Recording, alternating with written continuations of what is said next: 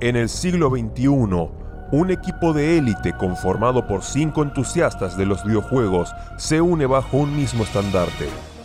Su misión, acabar con la siempre interminable lista de juegos pendientes de jugar. Bienvenidos a la logia del backlog.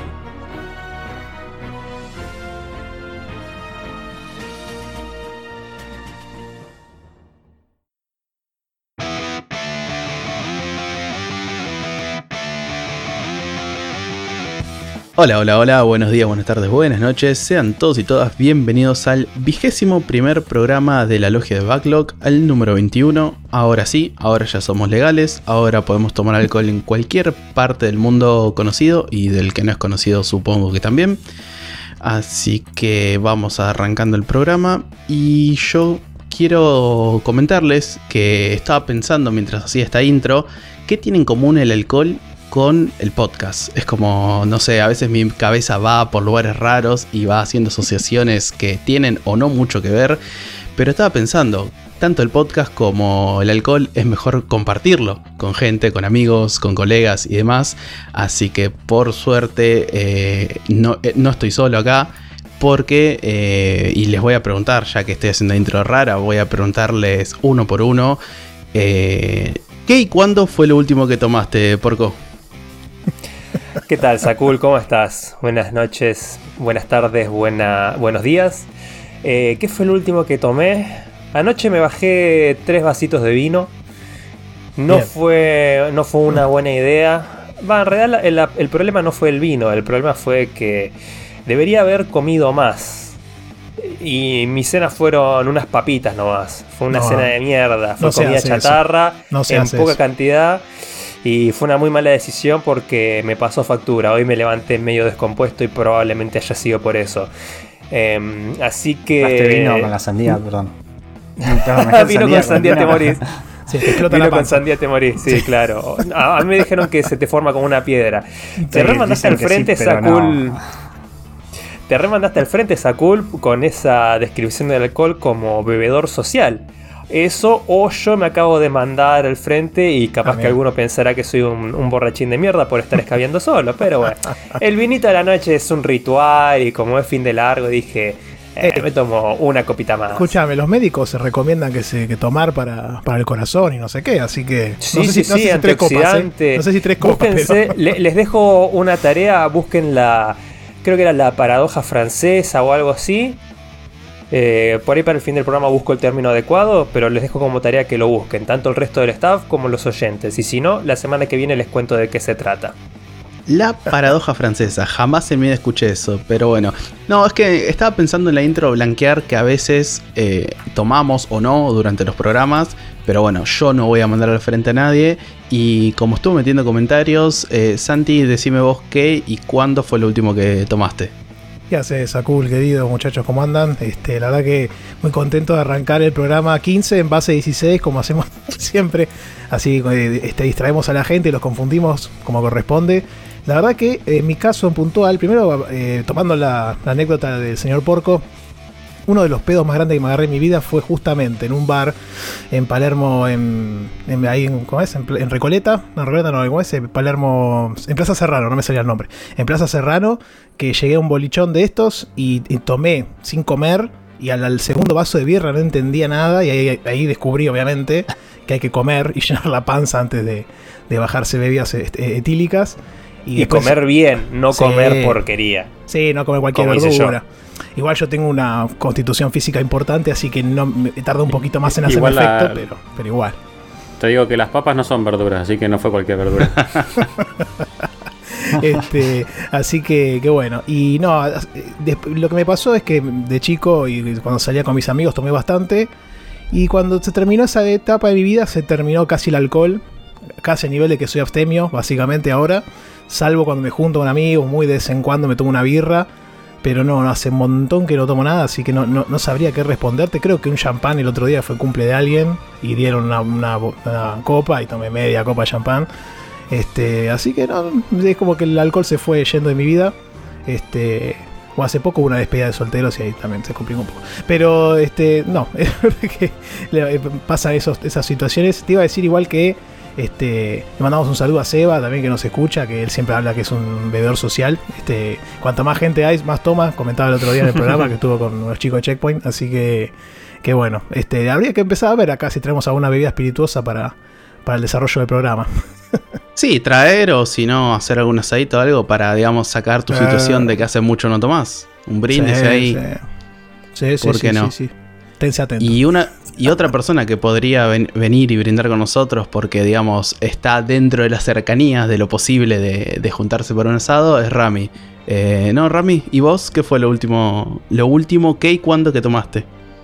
Eh, bueno, buenos días, tardes y noches a todos. Eh, yo creo que el, el sábado pasado que tuve un asado eh, en casa de familia.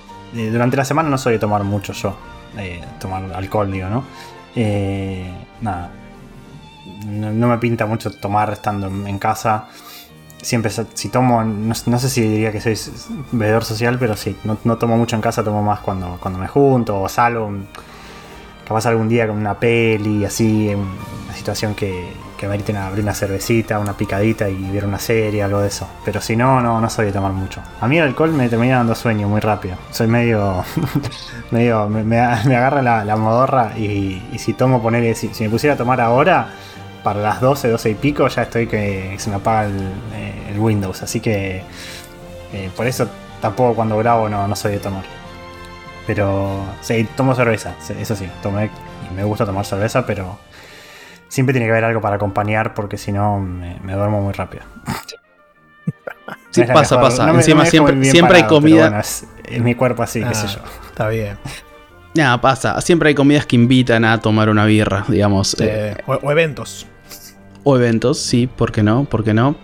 Pero quien creo que no le da sueño tomar, porque digamos, lo, lo hemos visto alguna que otra vez tomar mientras grabamos, es el amigo de Bahía, el señor de la resistencia Cabo. ¿Qué y cuándo fue lo último que, que has tomado? Me estás haciendo Está mala fama. birra. No. Si te preguntaba uno o dos programas Re- atrás, re- recién acabo de llegar porque estuve afuera todo el día y fuimos a comer y en la comida me acabo de tomar media birra. Así que vengo con media birra encima de hace 20 minutos, media hora. Y sumado tu comentario de que me han visto en algún momento tomar en el programa, me vas a hacer como el, el alcohólico del grupo. Quedó. No me, no- no me gusta esa intro. Grabemos otra. no, no, bueno, no, no pasa nada, no pasa nada. final. Eh, Toma, tre- toma tres. Toma 5, ya iríamos a esta altura. Un saludo a los chicos de Toma 5. Chivo Mira. gratis. Sí, es un saludo. Antes de salir del tema, quería de comentar, un- le mando un saludo al esposo de mi prima, que obviamente no escucha esto, que una vez me regaló una botella de vino para una fiesta, un cumpleaños creo que era, no tomo vino. Me sentía como Marsh en el capítulo que regalan la bola de boliche Homero, igual. Lo miré con una bronca porque dije, hijo de... No tomo vino, boludo, ¿no ves Sí, que sí. nunca tomé vino en mi vida? Pero bueno, nada. Un saludo. Y son esos regalos medio de compromiso que, Sí, que qué sé se yo. supone que siempre quedan bien. Tipo, no, lleva una botella de vino que siempre queda bien, pero si Oh, agarras a alguien y claro. lo tomas es como que. Yo después la regalé. falta porque sí, es muy obvio. Yo después, yo después se la regalé a alguien más y quedé bárbaro, ¿viste? Pero igual, me da bronca. Capaz que él la había conseguido de la misma forma en un Eh, primer Sí, momento. puede ser, puede ser. Sí, sí. Sí, sí, yo, yo tengo muchas anécdotas de. vos decís que hay una, de- no, hay una botella viajera que va pasando de, de- de cumpleaños en cumpleaños regalándose. Che, Sí. quería, y quería agregar también lo que dijo Porco, es verdad, se llama paradoja francesa, y dicen que en Francia tienen menos problemas cardiovasculares, o sea, del corazón, aunque tienen una, una dieta más rica en grasas saturadas. Entonces, como que no encaja, supuestamente, en la teoría nutricional común, porque los tipos consumen más grasas de las malas, y aún así tienen menos problemas este, del corazón. Así que, para y pensar. ¿no? eso, eso se lo atribuyen, o se lo han atribuido al menos en algún momento, a eh, la calidad de los vinos que tienen y al volumen Claro. en el que los toman. Toman eh, con frecuencia y cantidades un poco más grandes de las que, de las que acostumbramos nosotros. Y bueno, al ser tan rico en, antioxidantes y otras cosas, eh, no es hay lo mismo quienes tomar dicen un que vino. Un vino Sí, francés que. Uno, vi- uno vita una fiesta, jarra sí, loca. Claro. un Sí, no, eso no y- cuenta. I- Igual voy a decir que por ahí conociendo un poco de vinos, los vinos de Argentina, no el Ubita, No, obviamente, son muy buenos y algunos, sí, algunos lo incluso los, con- los consideran mejor que los franceses. Mm. Obviamente no todos, sino por ahí los vinos más selección, que- obviamente, pero. No, pero también se encuentran. ti- tienen muy buena Se reputación. encuentran Sí, sí. muy buenas cosas a precios muy accesibles y si lo pones en dólares también se- eh, eh, es increíble. Alguien viene Olvidate. afuera y, y le decís que por uno o dos dólares podés comprarte un vino clase media alta, ponele, o sea, en, en calidad, no en precio. Y yo creo que se caen de culo. Pero bueno, eh, volvemos Che, a los hablando- hablando-. Sí, Hablando, hablando de vinos y para también hacerme cargo de la pregunta y que cada uno quede como el alcohólico del grupo, eh, nada, yo ayer estuve 3, 4 tubos con una pareja amiga bajando, así que se podría decir que vino y vermut fue lo último que, que ingerí. Pero bueno, todo en esto, en, en una juntada social, como estábamos diciendo recién, ¿no? Eh, presenté a cada uno, me faltó a mí, eh, por si alguien no me conoce todavía, soy Sakul. Ahora puedo decir que soy el conquistador de tierras intermedias y consorte de cierta bruja de cierto juego que no es backlog, por lo cual no puedo hablar, pero sí No. quien, pero quien sí trajo algo de backlog para hablar en el programa es Rami, ¿no?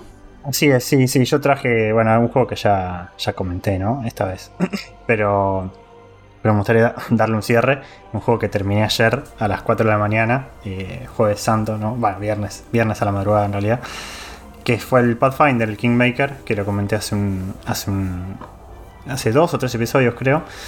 Que cuando lo comenté yo estaba muy confiado de que ya me faltaba poco, qué sé yo, pero no, no había revisado bien el, el tema del How Long to Beat y, y sí, me faltaba mucho.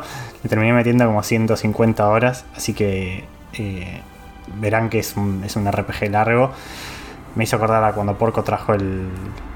Que trajo el Trails in the Sky, ¿no? O- Sí, Trails in the. Sky, sí, el segundo. bueno, eh, sí, son ese estilo de RPGs eh, muy largos. Eh, creo que. bueno, sí, todo, todo RPGs, así. Tanto los JRPG tradicionales como los, los occidentales suelen extenderse bastante.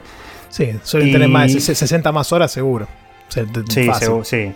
Eh, a este se le sumó, bueno, algunas horas de, nada, de trabarme en algunos encuentros y hacer eh, recargar la partida y qué sé yo. Pero creo que el contador de horas dentro del juego me dio, eh, tiene una forma medio rara de contarlo, me dio cuatro días y pico. Así que cuatro días y pico son eh, 96 horas y un poquito más. Eh, Calculo que, sí, calculo que habrá partes que no cuenta tipo cinemáticas o una cuestión así de esas a veces cuando perdés. A veces tienen Sí, esa, la- esa cosa que no cuentan esas, esos momentos, digamos. Las pausas, los, rip- los, Claro. cuando recargas una partida, que si te si perdés o algo recargas, tampoco te lo cuenta. Pero creo que terminó siendo, sí, 90 100, 100 horas mínimo. 150 Redondeamos las tres cifras. Sí, sí, sí. Eh, y bueno, yo creo que ya había comentado bastante de, de lo que me pareció, eh, la experiencia en general. Sostengo lo mismo, sí, es, es un juego muy complejo, como les había dicho. El tema del sistema de combate, el sistema de clases es, es muy arduo.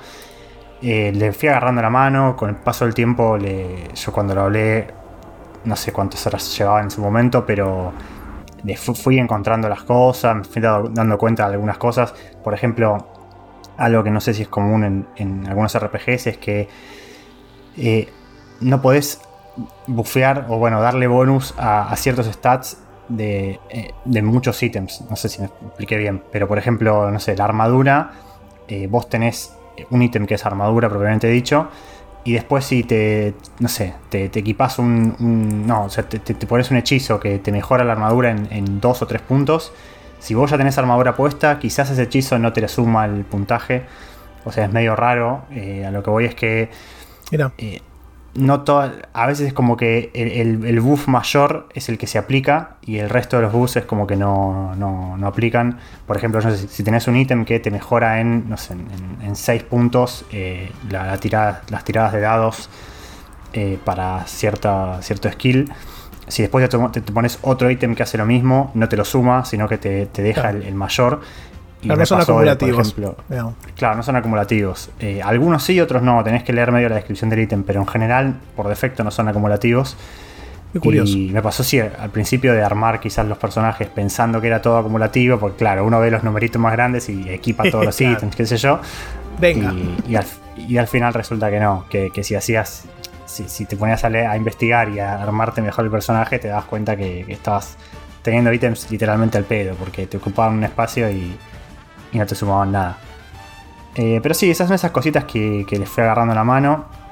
Eh, después, bueno, la, la historia está buena, se va poniendo interesante. Hay toda una historia con, eh, bueno, nada, con tu, con el, yo había comentado del tema del reino, de lo que está, lo que va pasando en tu reino y un cierto personaje que está ahí operando contra tu, tu bienestar. Pero tiene un lindo twist, digamos, algunas cosas de, de desarrollo que están buenas. El voice acting me gustó mucho. Eh, hay un par de personajes que, que están muy bien logrados y, eh, los diálogos y el voice, el voice acting detrás de los diálogos eh, está muy bueno. Se nota que, que están muy bien elaborados. Eh, y bueno, la historia sí, como dije, se, se va poniendo buena. Se hizo un poco largo, más allá de lo que ya comenté. no solo en cuanto a horas propiamente dichas, sino en cuanto al desarrollo, yo creo que, que le sobra un poco de, de, de- de actos, digamos. Son como seis actos que tiene el juego, por así decirlo. Me parece que se hace un poco demasiado largo, son como muchos conflictos uno tras del otro. Se vuelve medio lento en algún momento, como que se arrastra, digamos, el juego. O- y un poco no. sí. Sí, yo creo que una cosa que había comentado que, que no- que- que era medio lenta era el tema del el paso del tiempo. Que el, el juego tiene como su propio calendario y hay ciertos eventos que tienen. están como timeados, pasa- que pasa, ocurren en determinados momentos del calendario. Y, y me pasó de, de- de, qué sé yo, por ejemplo, al principio yo boludeaba demasiado y dejaba, dejaba todo para el final. O sea, las, las misiones de la historia las dejabas medio para el final. Entonces como que en los últimos 20 días del juego me tenía que meter a hacer todo junto. Que, ojo, cuando vos jugás, el tiempo pasa en tiempo real. O sea, salvo cuando vos descansás, eh, que, que, por ejemplo vas al campamento y descansás, que ahí te avanzan varias horas. El juego avanza en tiempo real. Entonces si vos jugás una hora, pasa solo una hora de juego. Entonces el, el avance propiamente dicho es muy lento. Pero cuando vos salís y vas al, reino y haces las boludeces de, de- eventos del reino, de, de, no sé, solucionar los problemas que yo había comentado que, que te aparecían y qué sé yo, el tiempo ahí sí avanza muy rápido. Entonces me pasó de pelotudear mucho en el reino o pelotudear mucho capaz viajando de un lado a otro. O sea, si vos vas a un lugar y volvés a tu ciudad, a tu capital, y vas a otro lugar y volvés a la capital, y vas a otro lugar y volvés, el, el tiempo de viaje entre dentro del mapa eh, se va sumando y terminas perdiendo mucho tiempo. Y me pasó eso, que, que los primeros actos quizás yo dejaba todo para el final y después dije, no, estoy dejando todo para el final. Me pasó de fallar un par de quests por dejar todo para el final y dije, bueno, me empiezo a apurar y a hacerlo más rápido. Pero al hacerlo más rápido terminé con mucho tiempo de sobra. O sea, llegó un momento que estaba pasando el tiempo en el, en el mapa, de- el mapa de- del, del reino, que es el que te permite avanzar el tiempo. Me ponía a hacer boludeces ahí para subir stats del reino y qué sé yo, porque no tenía nada más que hacer en la historia hasta que no se eh, avanzara la historia principal. Y me pasó eso muy cer- cerca del final, me pasó un par de veces. Yo ya había explorado todo el mapa, había hecho todo lo que podía hacer y estaba esperando a que el juego me, me tirara el próximo, la próxima historia. Eh, entonces se me hizo un poco lento eso. Eh, Llamativo que no, que no lo dispara automáticamente, digamos, si ya te quedaste sin nada de historia para hacer, que te triggeré otra cosa. Mm, Claro, es que está como atado a, un- a una serie de quests que son. eh, o sea, no, lo qui- no- no- no quiero dar demasiados detalles, tampoco spoileo mucho igual. Pero son como una serie de ataques que suceden en tu reino. eh, rel- eh, relacionados con una maldición que hay, qué sé yo. Y la maldición, cada cierta cantidad de días, te, te, te- lanza un. Claro, te ataca un evento en, un punto del reino y vos tenés que ir a atenderlo. Eh, esa, esa misión tiene como siete partes. eh, y ca- cada, parte tarda como ponerle entre 150 y 200 días de juego, ¿no? Eh, entonces es como que estás obligado a, a- a cumplir ese, ese tiempo. O sea, no puedes. Estaría bueno eso quizás decir, que si vos no tenés. Si vos terminás la, la misión de historia principal, te avanza directamente a la próxima quest. Pero no. El juego como que dice, bueno, vos terminás la misión de historia. Bueno, joder, te tenés que esperar a que avance esta quest que son 200 días más. Y bueno. O que te tire la opción, que te diga, che, ya no tenés nada para hacer principal, ¿querés avanzar o seguir jugando? Ahí pones que sí o no y listo. Claro, pero al mismo tiempo eh, el juego tiene el sistema este del reino que vos tenés que, ir, mejorando stats y para mejorar stats tenés que hacer ciertos eventos que duran una cantidad de días y que el evento puede salir bien o puede salir mal, entonces te puede subir las stats o no. Entonces como que si vos quisieras esquipear todo el tiempo junto, el juego como que tendría que automáticamente hacerte todos los eventos uno atrás del otro. Eh, y en el medio puede que alguna cuesta aparezca. Por ejemplo, las quests de los personajes de tus. de, las, clásicas eh, companion quests, como, como se dice en los RPGs, que son esas las quests que, te, man, te piden tus personajes de tus, compañeros de, la party. Y que si vos las haces o no, eh, afectas la relación con ellos. Esas quests pueden aparecer en cualquier momento. Entonces, tampoco es que. sí, tampoco es que es, seguro que no tengas nada más que hacer. Quizás vos pasando los días te parece algo nuevo. Eh, pero bueno, es medio raro eso. La verdad que no es. Muy medio cerca del final me empezó a parecer un poco en volante. Pero, pero bueno, cuando llegué al final, eh, nada, me la banqué y, seguí. Eh, la misión final también es lenta. Bueno, hoy justo cuando lo comenté que, lo había terminado, Nico me contestó ahí, Nico Díaz Palermo que es muy clásico de los RPGs, el tema de, bueno, eh, peleas contra un jefe y resulta que ese jefe no era el jefe jefe, sino que eh, hay, un, hay un malo más maloso atrás y si vos, eh, claro, el, jefe entonces invoca al malo más maloso y tenés que jugar un rato más hasta pelearle al jefe malo. Bueno, en este juego también pasa lo mismo, spoiler, pero lo voy a decir, pasa. y, y, también se me hizo medio largo esa, todo ese interín, ¿no? Entre que, entre que como que el juego te avisa, bueno, che, a partir de ahora ya está, no hay vuelta atrás, o sea, eh, empieza, empieza la misión final. Hasta que vos realmente terminás el juego pasa un buen rato. Como que tenés, tenés todo un, un, escenario hasta que peleas contra el primer jefe. Y a partir de ahí tenés otro rato hasta que peleas contra el, grandote. Eh, así que sí, creo que lo noté un poco lento en, en ese sentido. Pero después nada, a mí me encantó. Eh, la verdad que es hacía mucho que no jugaba un RPG tan largo y. Te iba a preguntar eso, justo. Te iba a preguntar eso. ¿Hace cuánto no jugabas un juego de esta longitud? ¿Qué te pareció? ¿O qué sentiste? y creería que. A ver, no sé, lo último que jugué así habrá sido el Divinity Original Sin 2. Que mm. creo que lo jugué en 2019-2020. O sea, sí, antes de la pandemia creo que lo terminé. Así que van a ser dos años ya. Eh, después jugué a Dragon Age Origins. No, Dragon Age no. Eh, Assassin's Creed Origins, pero eh, es un juego largo. Parecido. Pero, sí, sí. Es un juego largo, pero, pero no es un RPG. Pero también fue un juego de capaz 100 horas. Creo que le habré metido un poco menos. y así juegos largos, largos, creo que no comenté ninguno. Porque ah, bueno, el Kingdom Come, ese sí está bien. que lo mm. jugué ese era el Ese era el ¿no? Sí. Sí. Bueno, bien. Pero bueno, era otro estilo de juego también, era más en primera persona. Eh, no sé, era. Hacía mucho que, es verdad que no jugaba un, RPG así. Clásico con, party, con. Eh, sí, isométrico. sí, isométrico. Eh, la verdad que me gustó mucho. es un juego que también tiene mucho tema de decisiones, toma de decisiones y que tiene también un final secreto, que no lo voy a hacer porque no voy a jugar de nuevo 150 horas, pero me lo miré. y la verdad que está bueno, ah, o sea, está bueno como lo hicieron, me parece. Eh, no tienes que hacer ninguna cosa demasiado loca. El juego medio que te tira algunas pistas, pero no, no, es, no es tan, tan, tirado de los pelos. Eh, pero está bueno. Yo no lo pude hacer porque, bueno, no me mandé una cagada, pero digo, tomé una decisión que me, me bloqueó poder hacer el final. Eh, que es interesante. Y el juego tiene un poco esto, ¿no? Eh, muchas decisiones no son ni por sí ni malas ni buenas, pero afectan eh, a, tus, compañeros, por ejemplo. Y nada, tenés como que vivir con, esa decisión que tomaste, qué sé yo. Eh, se supone que bueno, que uno cuando juega juegos así es como que tenés que rolear el, el tipo de personaje que querés. Y los personajes de la party tienen su propia alineación también. Y bueno, no, necesariamente la alineación de, los otros personajes va a ir con la tuya. Eh, o sea, en el juego hay personajes que son, que son malos, que son evil, tanto lawful como, como caóticos.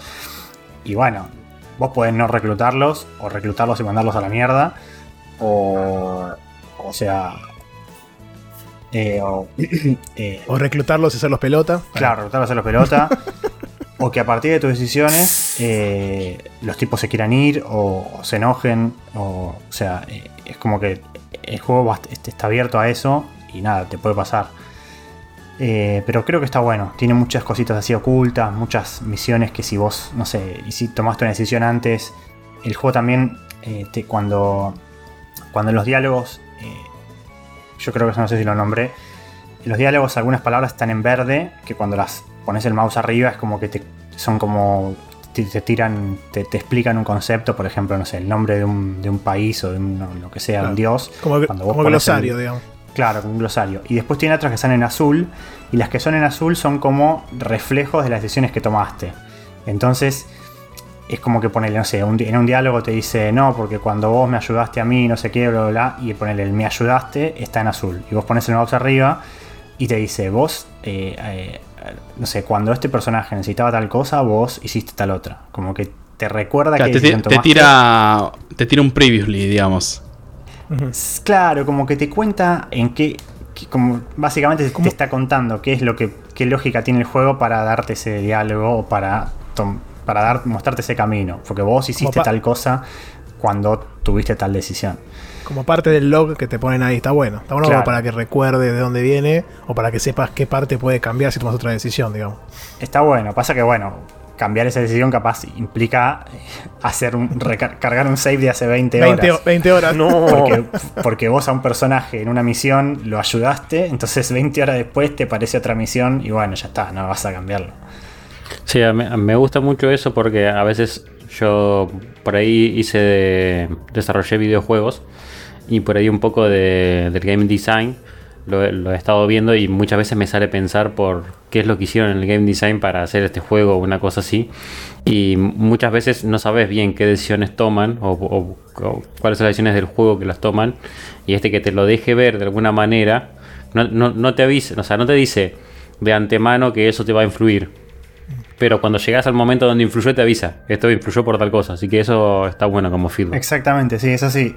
Vos muy bien lo dijiste, o sea, muchos juegos te hacen al revés, como que te dicen, esta decisión que tomaste va a tener consecuencias. Y no me acuerdo ahora cuál lo hacía, pero que te decía, te decía así explícitamente, esto va a tener consecuencias o fulano se va a acordar de esto. Los de eh, Telltale, por ejemplo, todos. Ah, sí, es verdad, no los juegos de Telltale, pero sí, no hacían eso. Eh, sí, literalmente. Claro, bueno, e, este no, al revés, como dice Kau, te lo dice después, te dice, vos ayudaste a fulano, vos tomaste esta decisión, vos dejaste que pasara tal cosa, bueno, ahora pasó esto, o sea, toma, acá tenés. Eh, pero está bueno, no me pareció una... A ver, quizás o sea, no, exploré todas las decisiones posibles, no sé todo lo que pasa, eh, qué sé yo, quizás hay algunas cosas que estén, mal, que, estén mal hechas o que estén mal escritas. O sea, obviamente no puedo juzgar todo, pero lo que jugué me pareció que estuvo bien. Eh, no noté ninguna cosa demasiado loca. Bueno, más que esto, ¿no? Algunas decisiones eh, tienen consecuencias muy a futuro. Eh, capaz que son pavas porque son de una side quest, pero bueno, las consecuencias están y no es posible cargar un save para cambiar esa decisión porque tenés que jugar 20 horas de nuevo. Sí puedes cargar un save para, no sé, si querés abrir un cofre y, te falla el skill check, bueno, cargas el save anterior y abrís el cofre hasta que puedas. Eh, pero para decisiones grandes no, no es tan conveniente. Eh, pero creo que, bueno, comenté bastante ya la primera vez, así que no, no sé si hay mucho más que explicar del juego en sí. Me gustó mucho y nada, ahora estoy con ansias de poder volver a tomar el, Eh, el ritmo de empezar a, sacar, a jugar más cosas, no por, sacar del backlog nada más, porque tampoco es un trámite, pero tenía ganas de jugar, tengo ganas de jugar otras cosas. Eh, es lindo, es lindo meter un par de experiencias un toque más cortas para desconectar y variar un poco de una tan larga, te reentiendo. Claro, estuve con mucho tiempo pensando en eso, viste, siempre era como, bueno, meterles horas a, un RPG. Y ahora tengo ganas de jugar cosas más, más divertidas. Bueno, ya, ya voy a comentar una, pero eh, creo que hay, hay, tengo bastante para jugar y ya estuve mirando ahí. Aparte tengo que aprovechar la placa nueva, ¿no? Digo. no, olvídate. Aparte asumo que si... asumo que si en el tramo final se te hizo bastante pantanoso por decirlo de una forma y aparte tenías esa sensación de, bueno, ya voy decenas de horas, quiero terminar, es como que se complicó más. Te dan ansias cuando sabes que estás llegando al final y un poquito lo querés soltar. Sí, sí, sí, tal cual. Sí, es como que. De hecho, yo creo que lo, comenté ahí en el Discord. Eh, la pelea final no la podía pasar. Eran las 3 y media de la mañana igual, pero no la podía pasar, no la podía pasar, no la podía pasar. Dije, bueno, ya fue. La pongo en fácil y la gano. Yo lo jugué en normal. Y la gané en fácil. La mierda. Eh, y fue, obviamente, ni siquiera creo que sea en fácil. Es, modo historia. Esto no sé si. Eso, esto creo que lo dije. El juego tiene muchas opciones de personalización de, de dificultad hablando del tema del, del ring y toda esa discusión, acá el juego te deja hacer todo, puedes cambiar cuántos va, pues, si, si, querés que los enemigos te hagan daño crítico o no, o sea, si puedes bloquear, por ejemplo, que los enemigos no, no puedan hacerte críticos, o que sí, puedes poner cuánto daño querés que te hagan en porcentaje y cuánto daño les haces vos a ellos. Puedes hacer que si, no sé, que, que todos los skill checks te salgan bien, que no te salgan me, pareció, sí, me pareció muy completo eso, que esa parte la, la, vi porque jugué hasta ahí un poco más, pero me pareció muy piola porque tenés como tres o cuatro presets que te tiran tipo, bueno, el difícil es todo en contra, el fácil, el modo historia, como decís vos, te desactivan todo, pero vos puedes customizar todas las opciones, entonces vos puedes armar tu partida a tu medida, lo cual me pareció fantástico, ¿no? Sí, sí, sí, sí, puedes hacer todo por separado, hasta lo del modo, el modo del reino que les dije eh, se puede hacer automático. Puedes poner que lo haga solo, claro. claro. Eh, pero bueno, digo, eh, la, pelea final, como ya me estaba, era demasiado tedioso y mucho, mucho RNG, viste, estaba medio a las puteadas con eso, dije, bueno, ya fue, lo pongo en fácil y la termino. La terminé y dije, pero quiero terminarlo normal, o sea, quiero sentirme que, lo seguí todo, no por el... sí, qué sé yo. No, dijiste, no, mi orgullo, dijiste. Claro, o sea, no es de, canchero ni nada, pero dije, bueno, quiero, quiero terminarlo bien, o sea, ya está, en la última pelea. Y bueno, le volví a jugar y hasta que la gané. Y la gané normal, así que me, quedé tranquilo. Eh, pero... Pero no, o sea, está, sí, se me hizo un poco lento al final, eso sí, es verdad. Así que bueno, estoy contento por, por poder seguir con otra cosa. Eh, veremos que. No voy a decir que voy a arrancar el, no sé. El Haceme el favor, recordar. El, el, Pillars of Eternity. Se metía en otro RPG de 800 horas. Escucha, haceme el favor recordar a los oyentes por si justo hay uno que solamente está escuchando en formato podcast el nombre del juego y qué casilleros vas a sacar del bingo con este. Ah, sí, sí, sí. Eso creo que no lo había discutido la última vez. El juego es el Pathfinder Kingmaker. Eh, yo, bueno, es un juego basado en, el juego de rol Pathfinder. Eh, y ahora hace poquito salió una secuela. Eh, que no sé si es secuela directa o medio al azar, pero. No al azar, digo, como desconectada. Pero es un juego de 2018, creo. yo lo juego en PC, está en, en Xbox One, creo, supongo, y Play 4 y no sé si, bueno, supongo que por, en Play 5 y Play Xbox Series supongo que se puede jugar. No sé, no sé cómo funcionan esas consolas para eso, pero estimo que sí. Eh, y qué voy. Generalmente sí. Sí, ¿qué, qué, qué taché? Eh, taché el de Metacritic entre 71 y 80, que no me di cuenta, pero tiene 73 en Metacritic, así que, o 74, no me acuerdo. Así que me, me vino como anillo al dedo y el casillero de RPG o JRPG. Así, con esos dos creo que, que, estuvo bastante bien. Y las letras son la, P y la K, ¿no? Es un puntaje bastante acertado porque, viste, generalmente estos juegos, los reviewers muchas veces ni lo pasan o, juegan una parte y listo. Entonces, cuando tiene ese, ese promedio de puntajes es porque le gustó, o los que lo comentaron les gustó bastante, digamos. Sí, también es un juego medio de nicho, ¿no? O sea, qué sé yo. Eh, Capaz que alguno que no es muy del, palo lo agarró y le dio un poco más con un caño. Eh, también. ¿no? Pero puede pasar.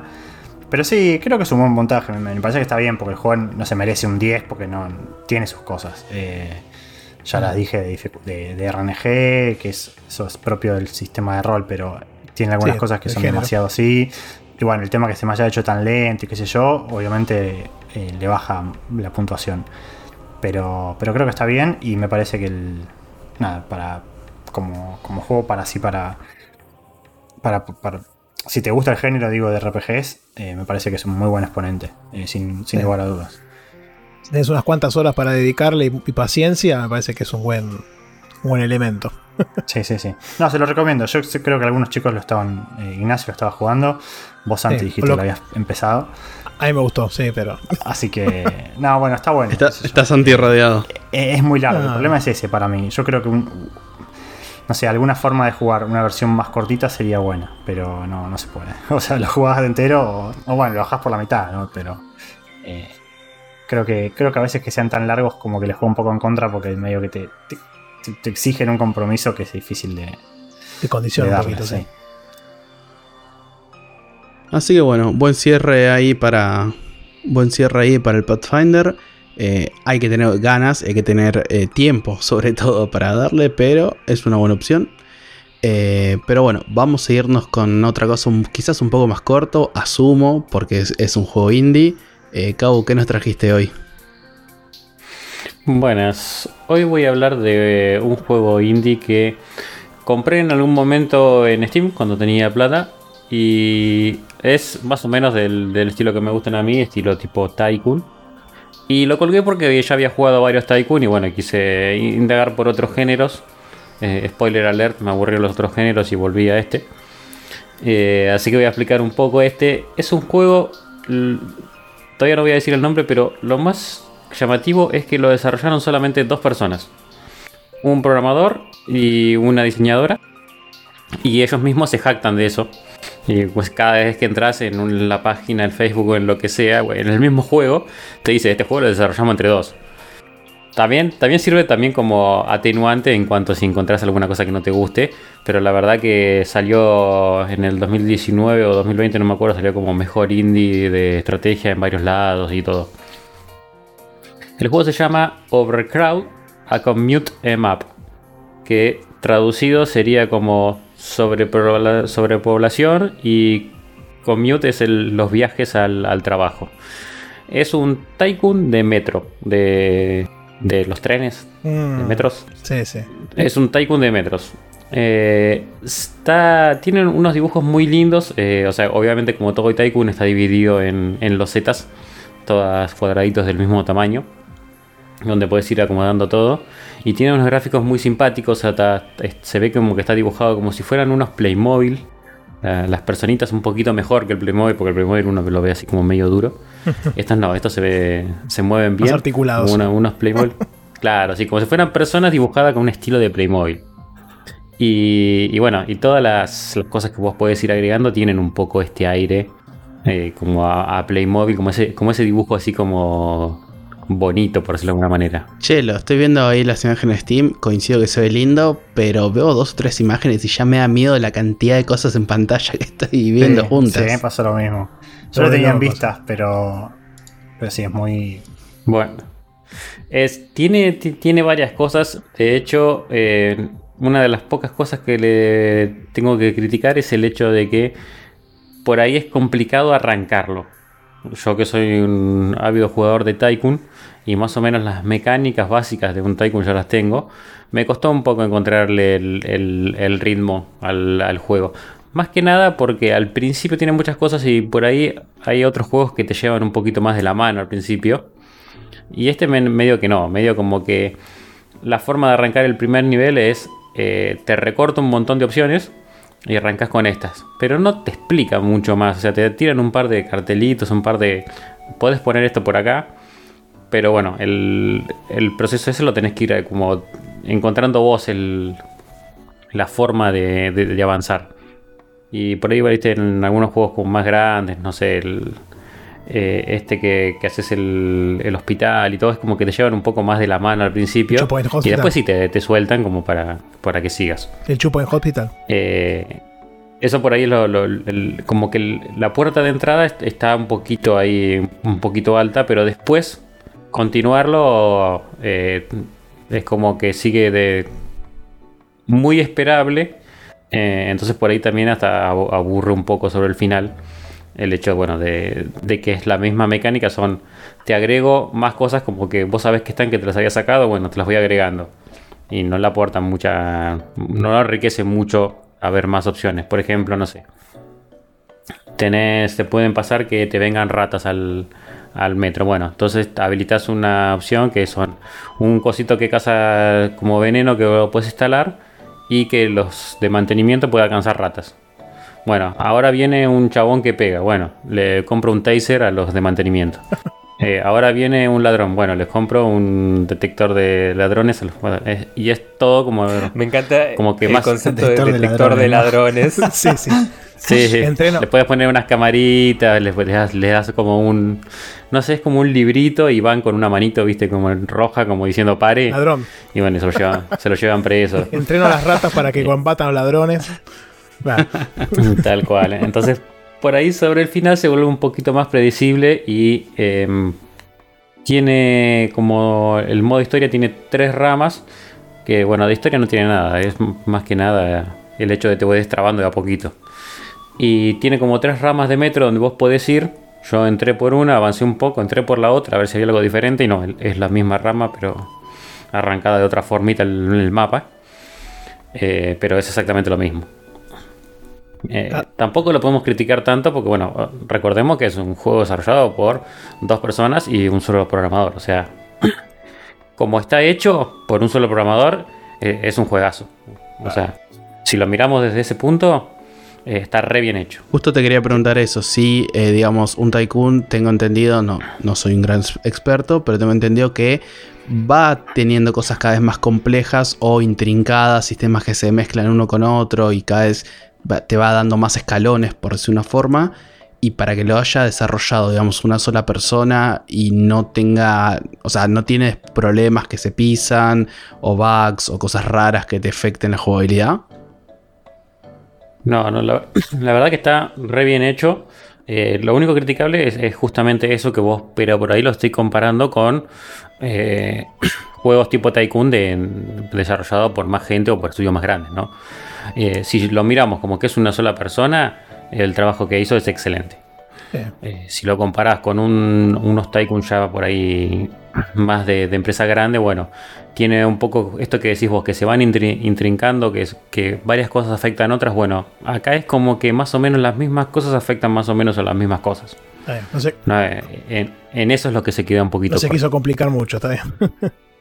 No, no, es que, se- es que se complicó, pero se complicó de la misma manera. Ah, mira. Eh, y, y ya meterse más para allá para una persona, creo que, Sí, sí. Que sería demasiado. O sea, em, se, se complica mucho. ¿Y la estructura del juego cómo es? ¿Es, es Tycoon en sentido de que es un, sandbox? O sea, que no termina nunca. ¿O hay como escenarios? Porque por las fotos que veo en Objetivos. Steam, veo como mapas muy distintos, ¿no? Uno del otro. Eh, Tien- Tiene, esto que es el, el modo historia, que son 15 niveles, donde siempre arrancas desde el más chiquito con menos cosas hasta el más grande. eh, y tiene un sistema de estrellas. Entonces tenés básicamente scripteado ya 15 niveles con diferentes objetivos. Eh, eso, bueno, bueno, obviamente lo podés recorrer ir haciendo los objetivos. Y después tiene lo que serían como mapas, no sé si son random o, no, entré todavía esa opción, pero tiene otro modo más tipo sandbox, que, ahí sí está más abierto. Esto es como que los, los primeros 15, esto como están scripteados, tienen objetivos ya scripteados y tienen un sistema de estrellas que vos ya con una estrella ya puedes pasar al, nivel que sigue. Pero tiene 5, así que por ahí para incluso para poder tener las 5 a veces necesitas ítems que están en, en un nivel que es posterior. Entonces cuando vos vas al nivel posterior te habilita eso para todos los niveles anteriores también.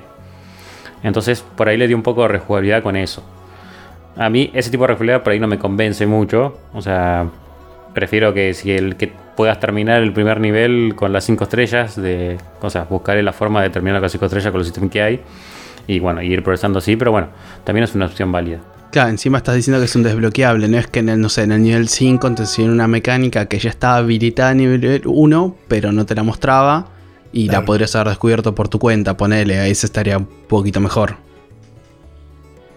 Eh, no, no terminé de entender cómo, cómo- O sea, cómo vos, lo que me decías. vos estás diciendo que ponele en nivel 5 te desbloquea un ítem que te sirve para sacar las 5 estrellas en el nivel 1, por decir cualquier cosa, ¿no?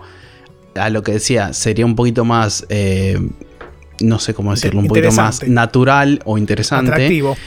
atractivo también podría ser que en el nivel 5 te enseñen una mecánica que siempre estuvo habilitada, pero recién te lo enseñan en el 5, una cosa así.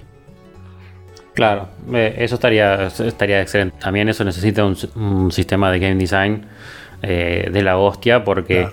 ya que lo tengas habilitado de, de primera instancia y que no te sea natural a vos hacerlo, Claro. eh, es como que necesitas pensarlo bien.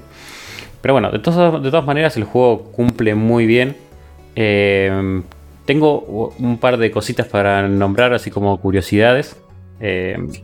Primero que nada, obviamente a cualquiera que le guste el, tipo de Tycoon, el juego es muy simpático. O sea, lo van a comprar, lo, lo van a jugar, lo van a disfrutar, no la van a pasar mal. Pero tengo que decir un, par de cositas también de, de tips y cosas raras que tiene este juego que por ahí otros Tycoon no tienen. Primero que es algo muy curioso, pero cuando viste que yo hablé de que había 15 mapas de nivel historia, bueno, vos vas teniendo empleados, eh, o sea, vas en primer mapa, te contratas empleados para que te cuide la estación y eso. Cuando pasas al segundo mapa, vos tenés el listado de los empleados anteriores que tuviste. E incluso los podés sacar de la estación en la que estabas y traerlos a la tuya, en vez de contratar nuevos. Entonces lo que terminé haciendo fue traer, trayendo siempre los mismos empleados a, la estación porque primero van subiendo de nivel los empleados y van generando más velocidad, más fuerza y eso. Entonces me los fui trayendo porque contratar uno nuevo me costaba por ahí 3.000... eh, no me sale la, la moneda de, de Inglaterra Libras. Libras. libras. 3.000 libras. Y traerlo al otro no me costaba nada. Entonces me traía al otro y además iba subiendo de nivel. Che, pero. Entonces era como que- Pero ninguno se, si te, te- se. Ninguno se te sindicalizó ni hizo paro. Claro, te iba a decir, no, te- No, no. no te cortaban las vías. La única forma de, de que hacen paro es cuando no tenés plata para pagar. Aparece algo muy simpático, aparecen con un cartelito en el medio del coso diciendo paro porque no, no, no, no nos pagaste y están así haciendo piquete en el medio de la Se estación. cierra la, la entrada de la estación, se quilombo de gente. ¿no? Liberan los molinetes. No, no, todos siguen andando, pero ellos están ahí paraditos como haciendo paro. Ah. Son muy respetuosos. Son, modo- son de Inglaterra los que crearon el Como juego. pollo sobrero que te Tengamos en cuenta eso. Claro, te, te lleva, te eh. Eh, así que lo que terminó pasando fue, por lo menos hasta ahora, que estoy a, a- a un mapa de terminar la primera línea de, de las tres que hay. Es que siempre me traigo los empleados que tenía antes.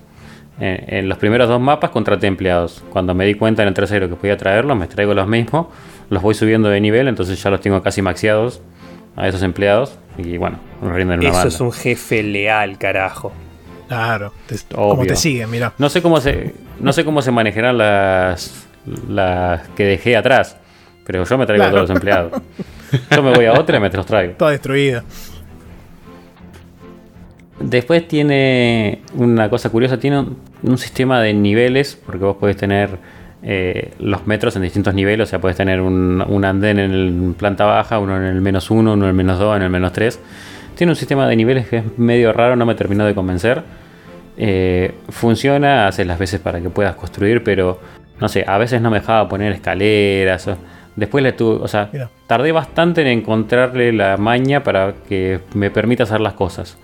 No, no estoy hablando de que me permita hacer las cosas bien, sino que no podía poner una escalera. Claro. Eh, eh, y me decía, no, en las escaleras se ponen solamente en el nivel. Y nunca entendí bien por qué. Eh, y bueno, ese nivel lo pasé con dos escaleras que había puesto al principio y nada más. Y ya en el próximo nivel puse escaleras como si. O sea, andaban todo bien, así que no sé bien cuál, qué- cuál fue ese tipo de problemas. Que imagino que son esos detalles que ah, pasan por ahí en un juego indie o. Claro. O por ahí el mensaje no estaba claro y yo no terminé de entender por qué no podía poner una escalera ahí. Pero bueno, son esos, esos detallecitos que pasan. Sí, tal vez se le pasó al tipo que haciendo uno solo, justo en ese nivel, no sé, no, no puso un check y no le puede, no le permite poner escaleras. Sí, lo, lo- lo raro es que había puesto dos al lado y quería poner una tercera, la tercera no podía. Y nunca entendí por ¿No qué. habrá un limitante por nivel de, de- de cantidad de cosas, por ejemplo? En el primer nivel puedes poner dos escaleras, en el segundo tres y así. ¿O no? No creo que haya sido eso, pero po- podría ser, pero no creo que haya sido el caso. No, no, no pudo haber sido el caso porque del- después del otro lado tenía otra puerta. Y esa puerta después en, cuando la construí, porque obviamente todo eh, tardas tiempo porque necesitas plata. Cuando la construí del otro lado sí pude poner escaleras. Eh, y en ese lugar no pude y no, bueno, nunca supe bien por qué. Y el mensaje no era claro, capaz que si me decía, no sé, no puedes porque eh, es una piedra que no puedes, bueno, está bien. pero no, no, me decía nada irrelevante. Y como último así detallecito de color, eh, voy a contar que en el mapa te aparecen ratas de vez en cuando. Y obviamente si vos no las cazas es como que empieza a haber más ratas. Y en un momento estaba jugando y estaba construyendo un pedazo nuevo de estación. Y mientras lo construís, yo sigo dejando que pase el tiempo para seguir ganando plata. Entonces le puse una barrerita a una parte de la estación para que nadie pueda entrar a ese pedacito de estación mientras lo estaba construyendo. Resulta que me llamaron y estuve una hora al teléfono y dije, bueno, ya está, lo voy a dejar corriendo, total. Ya había encontrado el equilibrio donde daba plata. Digo, bueno, lo dejo corriendo el juego mientras hablo y todo. Así me va dando plata. Y ese pedazo de estación lo dejé tapado para que no, no joda. Y digo, bueno, vamos a ver si, si el equilibrio se mantiene con el tiempo. Cuando vuelva tengo que tener mucha plata. Y cuando volví tenía mucha plata y la compu me iba trabada. Y y te, tenía abierto un par de cosas. Y bueno, empecé a cerrar las cosas que tenía abiertos, menos el juego, obviamente. Y seguían dándome la compu trabada y no sabía por qué. Y en algún momento me muevo hacia una parte que después voy a poner una foto en el Discord. Y resulta que en este lugar que había dejado cerrado, habían habido ratas. Y había tantas ratas ahí en ese cuadradito. tantas ratas que me trababa la computadora de la cantidad de ratas que había ahí dentro. Como estaba cerrado, no podían ir a matarlas. Y ellas eh, se ve que cuando se juntaban dos o tres ratas, salía un corazoncito y se ve que fecundaban nuevas ratas en ese lugarcito. Qué Así que tenía un montón de ratas, que, algunas muertas, todo. Tuve que gastar un montón de plata poniendo cebos y mandando a los tipos que no, no daban abasto para matar las ratas en un momento. A los sindicalistas. esa, ahí? Sí. pero me había trabado la computadora de la cantidad de ratas que había en esos cuadraditos. no sé qué cantidad me Parece, me suena a algunas áreas de capital, no sé por qué. bueno, tal cual. Pero estaban muy contentas, ¿eh? porque salían corazoncitos a cada rato ahí de, ese cuadradito. Qué lindo. Así que bueno, después dejo la, imagen en, el grupo de Discord. Así que si quieren sumarse ahí para que vean. Eh, fue muy gracioso cuando me di cuenta que las ratitas me estaban trabando la compu. Ay, Dios mío. Cualquier parecido con la realidad es pura coincidencia. Eh, che, me llama la atención en Steam que dice que tiene dos idiomas que no solamente. O sea, dice todos los textos y las voces en dos idiomas. Y me llama la atención para hacer un indie de dos personas. ¿Esto es así? ¿O.? No recuerdo que tenga voces el juego. Así que técnicamente, si son solamente los textos, tendría los textos y las voces en dos idiomas. El viejo truco. está bien, está bien. No garantizo que tenga, pero en este momento no recuerdo que tenga voces. Sí, o puede ser un coso inventado, tipo algún juego que diga chu, chu, chu, y bueno, claro. ahí están los dos idiomas. Claro. Che, y me pregunto, o sea, eh, bueno, ¿quién, ¿quién dirá primero el tema de eh, se dice subtenómetro? Pero bueno, está, está, está correcto. Todos te entendimos. No, igual eso depende, ¿eh? eh Tengan en cuenta de, dónde es el juego. Cada, ciudad le pone su nombre, creo. Tengan en cuenta de dónde es el juego, es de Londres. Claro. Y el Londres son metro. Sí, sí, sí, Está correcto. Vamos a, vamos a aceptarlo. Ah, hablando de. Espera, repetí el nombre del juego, pues la verdad es, complicadito. el, el, nombre es horrible. Es Overcrowd, como sobrepoblación, como cargado. Dos puntos a Commute M Up. Commute es el viaje al trabajo y Commute Map es como un juego de palabras de como viajando viajando cargado, una segunda. Sí, sería como en vez de bitmap es como Map, sí. Como eso también, sí. Sí. Cualquier cosa se van al video de YouTube y ahí van a tener la, portada o una imagen alusiva al juego y lo, pueden ver ahí también, ¿no? y, voy a contar un detallecito de cómo llegué a este juego que no lo dije.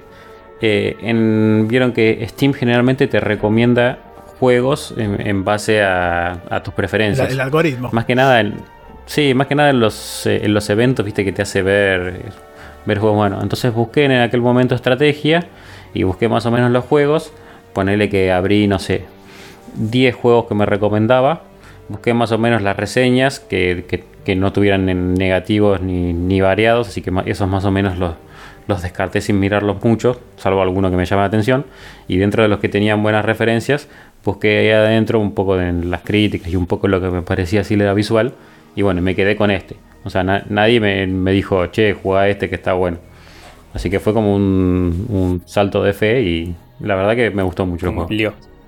Te digo que por, por poner unas fichitas al. Perdón, por al, al, al- al Gordon News. eh, que, o sea, el, el sistema de recomendación de, de Steam está bastante bueno en general. Eh, Sí, de- que- depende cuánto, depende cuánto lo, lo des de uso. A mí me pasa Sí. que como juego poco en Steam, se marea un toque a veces. A mí me causa gracia, me recomienda cada verdura. Este, Sí, pero sí. Y también depende de los, los tags que le ponga la gente a los juegos. Sí, o sea, también, también. Ya, Obviamente. ya puedo ver el comentario de Seba Saga marcándote que confundiste al dueño de Steam con el equipo de fútbol. Sí, sí, no, yo sé, yo le dije a medio a propósito, sí. Pero bueno, sería que el Gordon Newell. Pero bueno, eh, Gordo News. queda mejor, más, li- Qué más lindo decirle Gordon Newells. Nombre del programa, el Gordo Sí, News. sí. Sí, lindo, igual lindo convengamos que Steam te obliga, te, entre comillas, obliga al, a ver el sistema de recomendación con todo el tema de cromos y demás. O sea, lo incentivan de una manera copada que te beneficia, pero bueno, también se alimenta un poquito de eso, ¿no? Sí, de todo, de todos lados toma info, así que tampoco está mal. Y también tiene cartitas el juego, así que. Eh, si está económico, el- es más, a precio. precio. de hoy está sin oferta, 371 pesos argentinos en Steam, precio final con impuestos y etcétera. Y hablando de precio, ¿cuántas horas más o menos le metiste? Y si llegaste a terminarlo completo o no todavía. No llegué a terminarlo. eh, como había comentado, estaba en. Eh, de, de la primer rama, porque probablemente no juegue las otras ramas, porque hasta ahora son todo lo mismo, entonces probablemente termine la primera rama y listo. De la primera rama estoy en el. terminé el cuarto nivel y me queda el quinto, o sea que me queda un solo nivel del modo historia. Así que por lo menos estoy. Este debería ser el más largo, pero bueno, estoy casi llegando al final. Y en horas, no me acuerdo cómo mostrar, cómo ver cuántas horas tengo. Lo puedes ver en Steam afuera, en la pantalla del. Sí, en Del el juego, del juego. sí, no la store page, sino la del juego en sí, en la librería. Ah, ahí lo estoy viendo. 24,5 horas de juego. Ah, Y te- tengan en cuenta, réstenle una hora, que fue la hora que estuve hablando por teléfono y se me llenó de ratitas.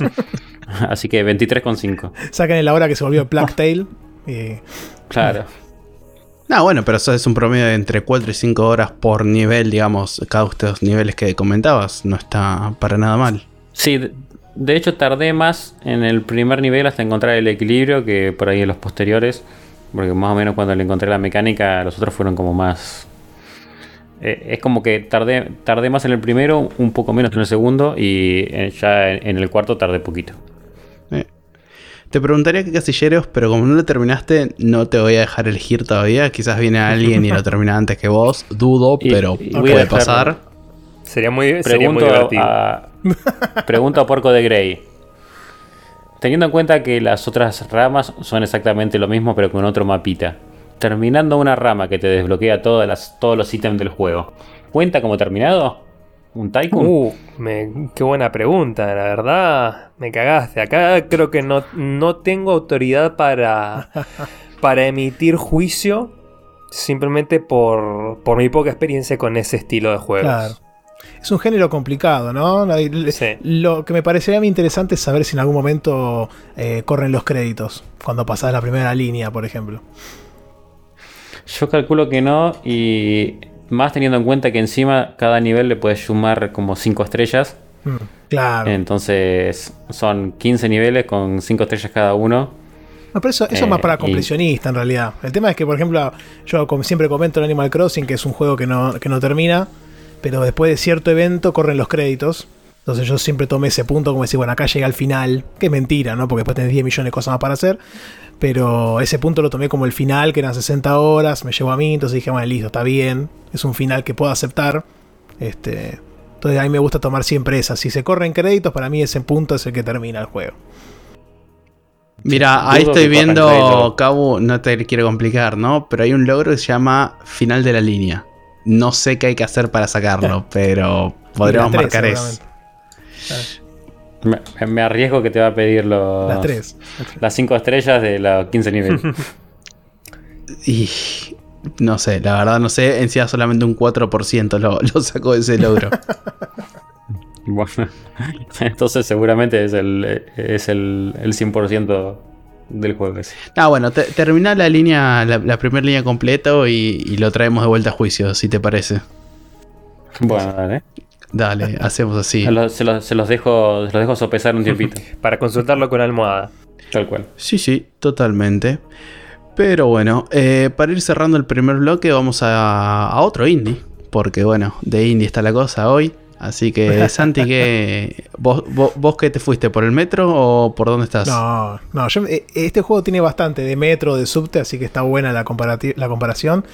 Este, y sí, nos vamos con los indies porque los indies son ese, ese bastión que trae juegos relativamente cortos que nos permite a veces meterle, meterle caña y traer algo que igual no lo terminé, así que, que aclaro eso para antes de arrancar. Y este juego es un viaje al este, al igual que, que un juego que trajiste Oh. vos a- eh, a- en, una, en una emisión pasada, pero, pero no, no, no es un caso de un ninja ni nada. El, el juego se llama Eastward. Este, le- los invito a que busquen las imágenes ahora mientras este, bellísimo, de- lo, lo tengo en la mente, es bellísimo Sí, ese juego. sí. Bueno, eso les quería comentar porque eh, que ustedes revisen las imágenes y si les sonaba de algún lado. Porque la verdad que lo que ocurrió con este título fue muy curioso. Eh, en su momento había salido como un juego de cierre de, de las presentaciones de Nintendo, de las Nindy Showcase. Este, y, y la verdad que tenía una publicidad detrás impresionante, ¿no? El juego se ve hermoso, ya voy a hablar de eso. Y, bueno, eh, este- estaba muy en boga de, todo el mundo este juego. Eh, mucha gente lo miraba y decía, che, mira, se parece a tal, se parece a cual. Uy, qué bueno. El título terminó saliendo el año pasado, no, es tan viejo, el septiembre. Y a partir de ese momento es como que desapareció del, rast del mapa absolutamente. Yo no se lo escuché a nadie comentar, tipo al pasar alguno que otro, pero después no mucho más. Eh, no sé si en los programas que, que nosotros frecuentamos, creo que no les escuché a nadie. Este, no sé si Café Fandango tal vez lo mencionaron, pero, pero creo que no. Y mm, es un juego que salió en Switch y en PC, también tiene ese lado, ¿no? Es como que ya hace un tiempo para acá hay un efecto que yo le llamo efecto Game Pass, que hace que algunos juegos este, pasen a, al spotlight, ¿no? A estar en, en la primera plana de todo el mundo, a pesar de que a muchos a veces no les gusta, por ejemplo, el, el 12 minutos, el 12 minutes, que a todo el mundo lo odia, pero todo el mundo lo jugó, obviamente por, por este efecto. Y este juego obviamente no cayó dentro de ese casillero porque no está en Xbox. Y... mm, Pero bueno, fue muy curioso el efecto y, me- yo en su momento lo compré con, con un amigo que compartimos cuenta en Switch, este, que yo lo, incité a, a- que, a que hagamos el salto de fe porque no, estaba barato. Y, pero en PC no lo iba a jugar, en PC está, barato, está, está a precio de indie, de dos alfajores. Y, pero bueno, no lo iba a jugar en PC. Entonces lo compramos acá y obviamente lo colgué porque no sé, qué sé yo, salieron otras cosas, soy medio boludo. Y mi amigo sí lo terminó. Cuando, cuando lo terminó me dijo que estaba buenísimo, así que me quedé con la vena. Pero ¿qué pasa? Le perdí el rastro. Y, hasta, y hace poco, este, los amigos de Nintendo, después de 5 años, se les ocurrió meter carpetas en la consola. Este, que le llaman grupos más que carpetas. Entonces cuando agarré dije, "Bueno, voy a empezar a ordenar todo el catálogo que tengo ahí de cosas de cada mugre. Empecé a ordenarlas y apareció este título de repente y dije, uh, mirá este juego. Entonces agarré y lo metí en la carpeta número uno, que es los que voy a jugar próximamente, donde está el triangulito, este, donde está, donde está Kirby y estaba este. Entonces, este, ese fue el motivo por el cual volvió a, primera plana, a- a mi, a mi pensamiento, ¿no? A tenerlo en consideración por sobre otros juegos. Y también eh, revisar en Long to Beat, que salía que dura 25 horas. Y yo tenía la experiencia de mi amigo que también le llevó eso, más o menos, le tardó 20-25 horas. Y yo sé que él es bastante meticuloso dentro de todo. Así que eso me incitó a decir, bueno, yo que juego más o menos igual que él, o tengo un estilo similar, sé que me puede llevar esta cantidad de horas. Y si le empiezo a dar, en 2-3 semanas lo tendría que liquidar. Si es que me engancha. Santi, Antes, Sí. antes que te pongas a hablar del juego en sí, déjame agregar a lo que comentabas, que coincido 100%, como que de golpe silencio de radio se fue del mapa. Sí. Si un Metacritic, o sea, más allá de que no es medida, no es palabra santa Metacritic, tiene en Switch 78 y en PC 82, o sea, un promedio de 80. En Steam Sí, todas las reviews son positivas y demás. O sea, no es que la gente eh, habló mal del juego, la gente No, dejó no. de hablar del juego directamente. Para nada. Hay, hay muchos juegos que salen todo el tiempo. Me parece que pasó un poco por ese lado también, que fue tapado por una pletora de juegos que salen este, mes a mes. Y, mm, y sí, y ahora después voy a comentar un poco la recepción, pero sí, la verdad que la gente lo amó. Y vos lo- lo- los videos que ves y los comentarios que hay, todo el mundo está súper contento. Y me pasó a mí también que yo dije, bueno, lo voy a jugar, lo empecé, lo empecé el fin de semana pasado para ver si podía traer algo. Y me enganché, pero absolutamente. ¿Por qué? Porque el juego trata de un personaje que se llama John, este, que es un, como un minero, ¿no? Estamos en un mundo post-apocalíptico. Este, que últimamente he jugado todos juegos post-apocalípticos, porque este es post-apocalíptico, el Kirby es post-apocalíptico. Me parece que los devs tienen una idea clara en mente. Y, y la realidad es que este juego eh, también, qué sé yo, tiene eh, similitudes con el Last of Us, con el Horizon, pero obviamente como es un estilo pixel art precioso, a mí me llama mucho más que los otros dos. Y, y entonces el juego arranca en que eh, este personaje vive bajo tierra, en un lugar totalmente devastado, que, que, no se vive adentro, vive dentro de un colectivo que está como en un subte, eh, colectivo totalmente destruido, pero bueno, él vive ahí. Y te muestran en la, en la, cinemática inicial, que es hermosa, este, como el tipo va haciendo su laburo en la mina, en el lugar este, y se encuentra con el otro personaje que lo acompaña en la historia, que se llama Sam, que es una como una nenita, digamos, lo encuentra dentro de, un, de una cámara criogénica o una cosa así, y la rescata porque la estaba por destruir una máquina mutante media loca. Y, entonces a partir de ese momento él la cuida a la nena, que le tiene puesto un buzo que le queda grande porque es de él, obviamente. Y entonces, bueno, al, principio el juego arranca como que la piba quiere ir al colegio, hay un par de, de, y de, cosas ahí que ocurren en esta ciudad bajo tierra. Este, y ahí lo primero que nos damos cuenta es los personajes que hay. Son todos muy carismáticos. Los diálogos son muy divertidos. Eh, tiene bastante diálogo, así que para la gente que no, no, no banca mucho texto, es un tema para tener en cuenta. No, no llega a niveles del triángulo o del octopath, obviamente, pero eh, tiene un desarrollo de personajes y de textos y de, y de diálogos importantes. Lo bueno es que te hacen pasar varias veces por el mismo escenario, si se quiere, y los personajes no suelen cambiar de líneas, así que si empezás a agarrarle la mano por ese lado, podés saltearte algunos, este, algunos de los ciudadanos que están ahí y no hablarles porque no te van a decir nada nuevo. Y bueno, entonces eh, arranca la historia y, y después ocurren ciertas cosas ahí. Voy a esperar un poquito al principio nomás. Este, y vos tenés que en un momento irte de esa zona. Este, y entonces a mí lo que me gusta siempre de estos juegos es saber por qué se llegó a ese punto, ¿no? ¿Qué pasó con la humanidad? ¿Qué pasó? Que todavía no lo descubrí, este, después de 10, 12 horas. Más o menos te empezás a dar una idea, pero el juego no te tira todavía cuál es la, la, posta de la, de la vida. Sé, sé. Que en los otros juegos, por ejemplo, el Last of Us, más o menos rápido sabes qué pasó. Este, en el Horizon creo que no. Yo lo que jugué todavía no descubrí, que habré jugado unas 10 horas, tampoco había descubierto qué pasó. Este, pero está bueno el eh, es increíble, o, increíble no, pero me parece que está muy bien logrado la atmósfera del título, cómo mezclan elementos cotidianos, por ejemplo, para grabar, vos tenés que ir a un freezer que te habla y te tira tipo frases a lo Naroski. Entonces vos vas al freezer y te dicen, eh, ah, bueno, acá grabo tus memorias, pero cuando vuelvas, ¿van a ser las mismas memorias? ¿Viste? Entonces te, te tiras a frases pelotudas y después la gente te dice, no, este es un objeto del pasado que quedaron por acá y no sé por qué te hablan y, tipo te mencionan como diciendo, mira, es re loco porque acá podés poner comida y conservarla, ¿viste? Entonces está bueno porque tenés esa disociación de, de, como que están en el futuro, pero como que hay cosas que, que quedaron en el pasado y que no tienen sentido. Y, entonces lo interesante de esto es que vos vas avanzando en diferentes zonas y en todas ves cómo avanzó la tecnología, inclusive en zonas campestres, en zonas alejadas, y algo pasó este, que hizo que todos se fueran al tacho. Este, pero, pero es interesante, ¿no? La verdad que la historia me parece que es el punto fuerte. Absolutamente. Más allá de que el gameplay es muy bueno, que ahora voy a comentar también. Eh, pero, pero está muy bueno porque después el, personaje principal, John, es un tipo silencioso absolutamente, pero al 100%, ¿eh? O sea, le preguntan algo y no contesta nada, todo lo contesta Sam. Y hay veces que vos hijo de puta, pero eh, tendría que contestar y no contesta igual tampoco. Es muy divertido, es como que, como que se mofan un poco también de, que el tipo sea un silent protagonist y, y la otra piba habla por demás, ¿no? Como que siempre tiene buena onda y qué sé yo.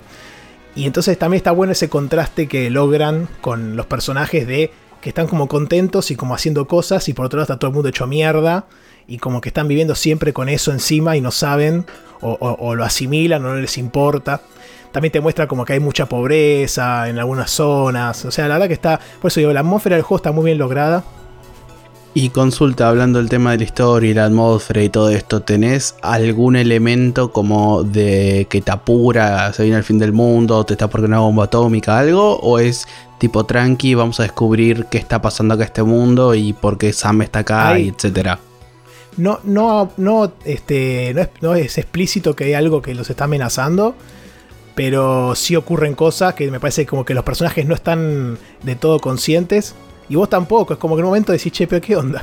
Y, y está igual el, el- el peligro siempre latente. Entonces te dice, no, sí, está esto ahí, que sabemos que, nos, que puede pasar esto. Pero nosotros seguimos con nuestras vidas y está todo bien. este. Y cuando venga, vemos qué pasa. Este. Que igual hoy estaba viendo un videito de unos comentarios y me spoileé, medio me spoileé una parte que estoy ahora que pasa algo. Que igual ya me imaginaba que iba a pasar eso. Así que, que dije, ah, mira, bueno. Este. Porque el jueguito este también es de llorar, les puedo decir. Porque al principio me pasó algo que dije, no, qué hijo, mirá lo que hicieron, boludo. Este. Así que también te- te- tense atento con eso. Que si tienen ganas de, que les pegue un me- que te choquea un poco lo que pasa y decís, qué hijo de puta. Pero bueno, este está, está interesante por ese lado también. Y mm, después veremos cómo sigue avanzando. Ojalá que en algún momento se resuelva. Este, vamos a ver si. eh, Vamos a ver si se resuelve bien o no. Este, vamos a ver qué pasa. Y mm, después del lado de gameplay. Es un juego que se inspira en. En lo que. eh, muchos comentaban que se inspira en Zelda Link to the Past, por ejemplo, en un Zelda 2D. Porque es un juego de acción, básicamente. Tenés como zonas muy marcadas, te das cuenta porque el, personaje John eh, se destaca por ser un, como un cocinero, un chef casi, ¿no? Entonces el tipo al principio agarra la sartén y te cocina algo y cocina muy bien, ¿viste? ¿Qué sé yo? Entonces la sartén pasa a ser tu arma. Entonces vos todas la- la- las partes de pelea y eso vas con la sartén pegándole a los enemigos. muy bueno. Y, y después agarras otras armas más, ¿no? Tenés unas bombas y qué sé yo. Este, entonces el, cuando vos te das cuenta cuando llegas a una zona que es de acción, porque el tipo aparece ya con la sartén en la mano, cuando es una zona que es de historia, además ya no tiene la sartén en la mano. Este, y, bueno, el, juego es, como digo, la parte de acción es en dos es visto desde arriba, no como todo el juego. Este, que eso no lo había dicho, se ve desde arriba, ¿no? En 2D. Eh, y el tenés, al principio jugás solamente con John, que tiene los ataques con la, con la sartén y no sé si alguna cosita más. Y después se te habilita también manejar a Sam, que lo que hace ella tiene como unos poderes psíquicos medios locos que tira tipo eh, bolitas de energía. Después también tiene otro que desactiva cosas, este y también se recupera más adelante, que ese no lo logré todavía descubrir cómo usar, pero bueno, supuestamente ya me lo dieron.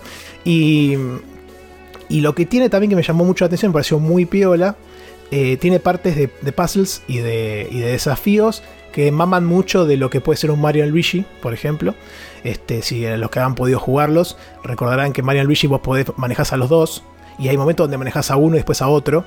Este, y acá hacen lo mismo también, te permiten separar a los dos personajes y, entonces cada uno tiene sus fortalezas y- y la verdad que esas partes están muy bien diseñadas porque tenés que ir con uno a tocar un switch, ir con el otro y tirar los rayitos de energía para golpear a unos enemigos que se mueren solo con los rayitos de energía. Después vas con el otro por atrás y rompes unas cajas que solo puedes romper con las, con las sartenes y así. Entonces todo eso se mezcla para dar unas partes de acción que son muy piolas. Después tenés peleas con jefes que son muy buenas también. Te pregunto, perdón, el tema de la acción y eso, ¿está bi- ¿estaría bien compararlo con un estilo de pelea símil, salvando las distancias, símil Bastion y esa onda, o nada que ver? Simil Bastion, con la diferencia que Bastion, por la diferencia de la cámara, digamos, ¿no? El Bastion es más isométrico, ¿viste? Pero, y este es más de visto top-down. Pero sí, es un juego de acción de ese estilo. Vos tenés de dos, tres armas que tenés asociados a diferentes botones y podés usarlos. eh, generalmente acá tenés un botón que te separa los dos eh, para poder pelear con cada uno por su lado o hacer los puzzles, esto que decía. Después tenés el botón de arma principal, que es la sartén, y después otras más que tenés. Eh, y después tenés el de las bombas, que es otro botón, por ejemplo. Y el botón A no sé qué hacía. Este, pero. Pero sí, se manejan de esa forma. Este, es muy parecido a lo que puede ser un Bastion, por ejemplo. Este. Con la diferencia de que, bueno, si el Bastion es más de. no es un roguelike, no es como el Hades. Eh, tenés una historia, avanzás y listo. Acá también. Vos avanzás. Eh, lo que sí es un juego. Yo no lo llamaría un RPG, yo llamaría un juego de acción con elementos de RPG. eh, porque es bastante lineal dentro de todo. Igual está bueno porque algunos este, calabozos y dungeons secretos puedes encontrar si te desvías un poquito. Pero no es que están súper ocultos, ¿eh? No, eso no me pareció que está bueno igual también porque si querés desviarte un poco vas a encontrar secretos rápidos. Está bueno porque cuando para encontrar los cofres tenés como una, una señal wifi, no sé por qué, no me acuerdo. Al principio creo que te dan un aparato que me ahora me olvidé. Que cuando vos te acercás empieza a vibrar y te das cuenta que tenés un cofre cerca y, no- y si no lo encontraste una bronca porque te sigue vibrando, decís, pero no, los encontrás relativamente fácil. Tiene mucho de lo que tiene, por ejemplo, el Tunic, que me encanta, que es a- eh, te- eh, aprove- aprovechar los ángulos de la cámara y los objetos del escenario para ponerte rutas secretas, ¿viste? Entonces acá también tenés un montón de rutas secretas que te, te lleva un cofre que está atrás de un árbol que no ves. Ese tipo de cosas que las encontrás explorando siempre y chocándote contra las paredes, ¿viste? Empezás a caminar a tu alrededor y esas boludeces que hacemos la, la gente con problemas. Y este. Pero bueno, la verdad que está, está muy bien el, por ese lado el gameplay, me pareció fantástico. Mucha ge- al principio cuando salieron los trailers, mucha gente decía que tenía un aire al Undertale eh, o al Earthbound. Este, la verdad es que no tanto.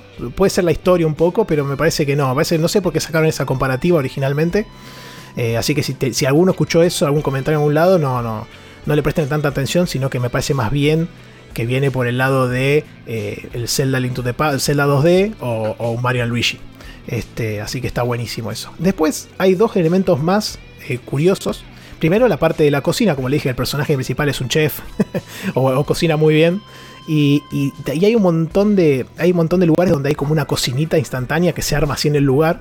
Entonces ahí te permite con la sartén cocinar con los objetos que vas encontrando en el juego, que tenés tomates, este, raicheta, eh, cebollas, huevo, pollo, carne, todos los objetos de- para cocinar eh, que, se te ocurran. Después tenés objetos para condimentar la comida. Entonces vos tenés que juntar tres elementos y, op- y op- op- y opcional agregarle uno de estos este, aditivos ¿no? de, para sazonar la comida. Y eso te permite generar un, plato que te puede curar o te puede dar este, como corazones amarillos que como que te dan eh, una barra de energía adicional. Eh, y después tenés como una ruleta antes de cocinar que te permite bustear los efectos de, de lo que cocinas, ¿no? Si sacas tres sartenes o tres tomates, no me acuerdo qué objetos son, a veces te dan como que te permite, te dan más defensa por un cierto tiempo. Estaba leyendo ahí que los tipos se basaron mucho en el sistema de Breath of the Wild para hacer esta, la parte de la cocina, lo cual me pareció bastante, bastante acertado porque la parte de cocina de Breath of the Wild es muy buena. Así que, que, mama mucho de ahí, es como que toma muchos eh, ejemplos y cuestiones de ese lado. Y otro elemento muy curioso también que me pareció fantástico, en la primera hora o dos del juego lo, jugué en eso nada más. Hay un- una parte, porque el Sam es una nenita, entonces eh, al principio te juntas con unos nenitos que van al colegio, entonces hablan boludeces, qué sé yo, y hay una como una tele que dice, no, mira, esto es el Earthbound, el Earthborn se llama. Pues sí, ¿qué es esto? Los tipos metieron adentro del juego un juego RPG de, en 2D de, de Simil Dragon Quest de los, de los primeros. Este, y es buenísimo, anda bárbaro. Y vos decís, no tiene nada que ver esto, un culo que ver con el juego, la historia nada que ver y todo, pero lo metieron ahí de prepo. Podrían haber vendido tranquilamente ese juego aparte si quisieran, pero lo metieron adentro del juego, me pareció buenísimo. Así que cuando estás aburrido del título, qué sé yo, puedes ir a jugarte ese otro, este, que tiene su historia aparte, los personajes son iguales a los de Dragon Quest. Este, sin, sin, sin Toriyama, vamos a ver si les tira alguna denuncia o algo, pero los personajes son muy parecidos, la música es muy buena también de esa parte. Y a su vez tenés después unos objetos especiales que vas agarrando, no me acuerdo ahora. eh, y vas, puedes ir a unas máquinas gacha que hay ahí y te dan cápsulas que adentro tenés objetos que puedes usar en ese juego que está dentro del juego. Ah, completito, completito. Sí, el- sí, sí. es Gameception esa cosa. sí, se zarparon los chavales, están re locos. Así que bueno, ese, el gacha ese lo, usé poquito, porque. Pero te daba, no sé, te da objetos como enemigos y eso te dan un, un boost o algo para el, para el, R- el- el RPG este. Eh, pero bueno, lo, lo- lo bueno es que ese, el, el Earthborn este es como que fue, fue muy conocido en ese mundo. Entonces todos siempre lo comentan. Que después te encontrás con un personaje que es como una especie de mafioso, qué sé yo, te dicen que el pibe de, chico era fanático de ese juego también. Entonces como que siempre está presente, pero no tiene una implicancia directa en, la historia del título. Pero bueno, me pareció curioso detallar eh, ese, dato interesante. Después, el, juego fue desarrollado por un estudio que se llama Pixpil, que son chinos, así que interesante. Siempre estamos, últimamente estamos acostumbrados a ver juegos chinos, de, pero de esos que se para, para mí que se parecen todos iguales, ¿viste? Esos juegos tipo medio de acción en tercera persona que son todos medio parecidos. Lo- bueno, este sí, por su- la- toda la, la banda del Genshin Impact y, y similares. Eh, Claro, sí, y un poquito más realista, viste que hay ahora como una Sí. oleada de juegos. Un saludo a Rulox, este, si nos escucha, que siempre él los está. ¿Estás, che, Santi, ¿estás diciendo que todos los juegos chinos son iguales? Yo hay una, una- hay como una parte de juegos chinos que para mí son todos medio parecidos. Este por suerte no. O sea, o, o sea que tenemos a los chinos, son todos iguales y los juegos también. Sí, también. Algo hay ahí, ¿eh? y, y lo interesante es que entras en la página de esta gente y obviamente el único juego que hicieron es este. Pero bueno, está muy bien. Así que esperemos que puedan seguir haciendo eh, juegos de este, de este estilo. Porque el, el pixel art que manejan, el estilo artístico, ya le dije que la atmósfera del juego está muy bien armada, pero eh, yo no sé si en Switch corre a 60 frames. La verdad que viste yo esas cosas mucho no las investigo.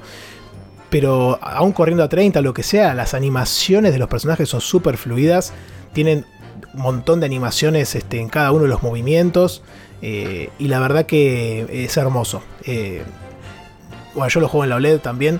No sé si eso. Me parece que este es uno de los juegos que se aprovecha de la OLED y, aún, y tiene un montón de efectos de luces que se ven aún mejor. Eh, y no sé, la verdad que está, es hermoso el juego. Pues si es por el lado, por el lado artístico y de, y, de, mm, y de gráfica y demás, es, es fantástico. Un detalle curioso que me llamó la atención.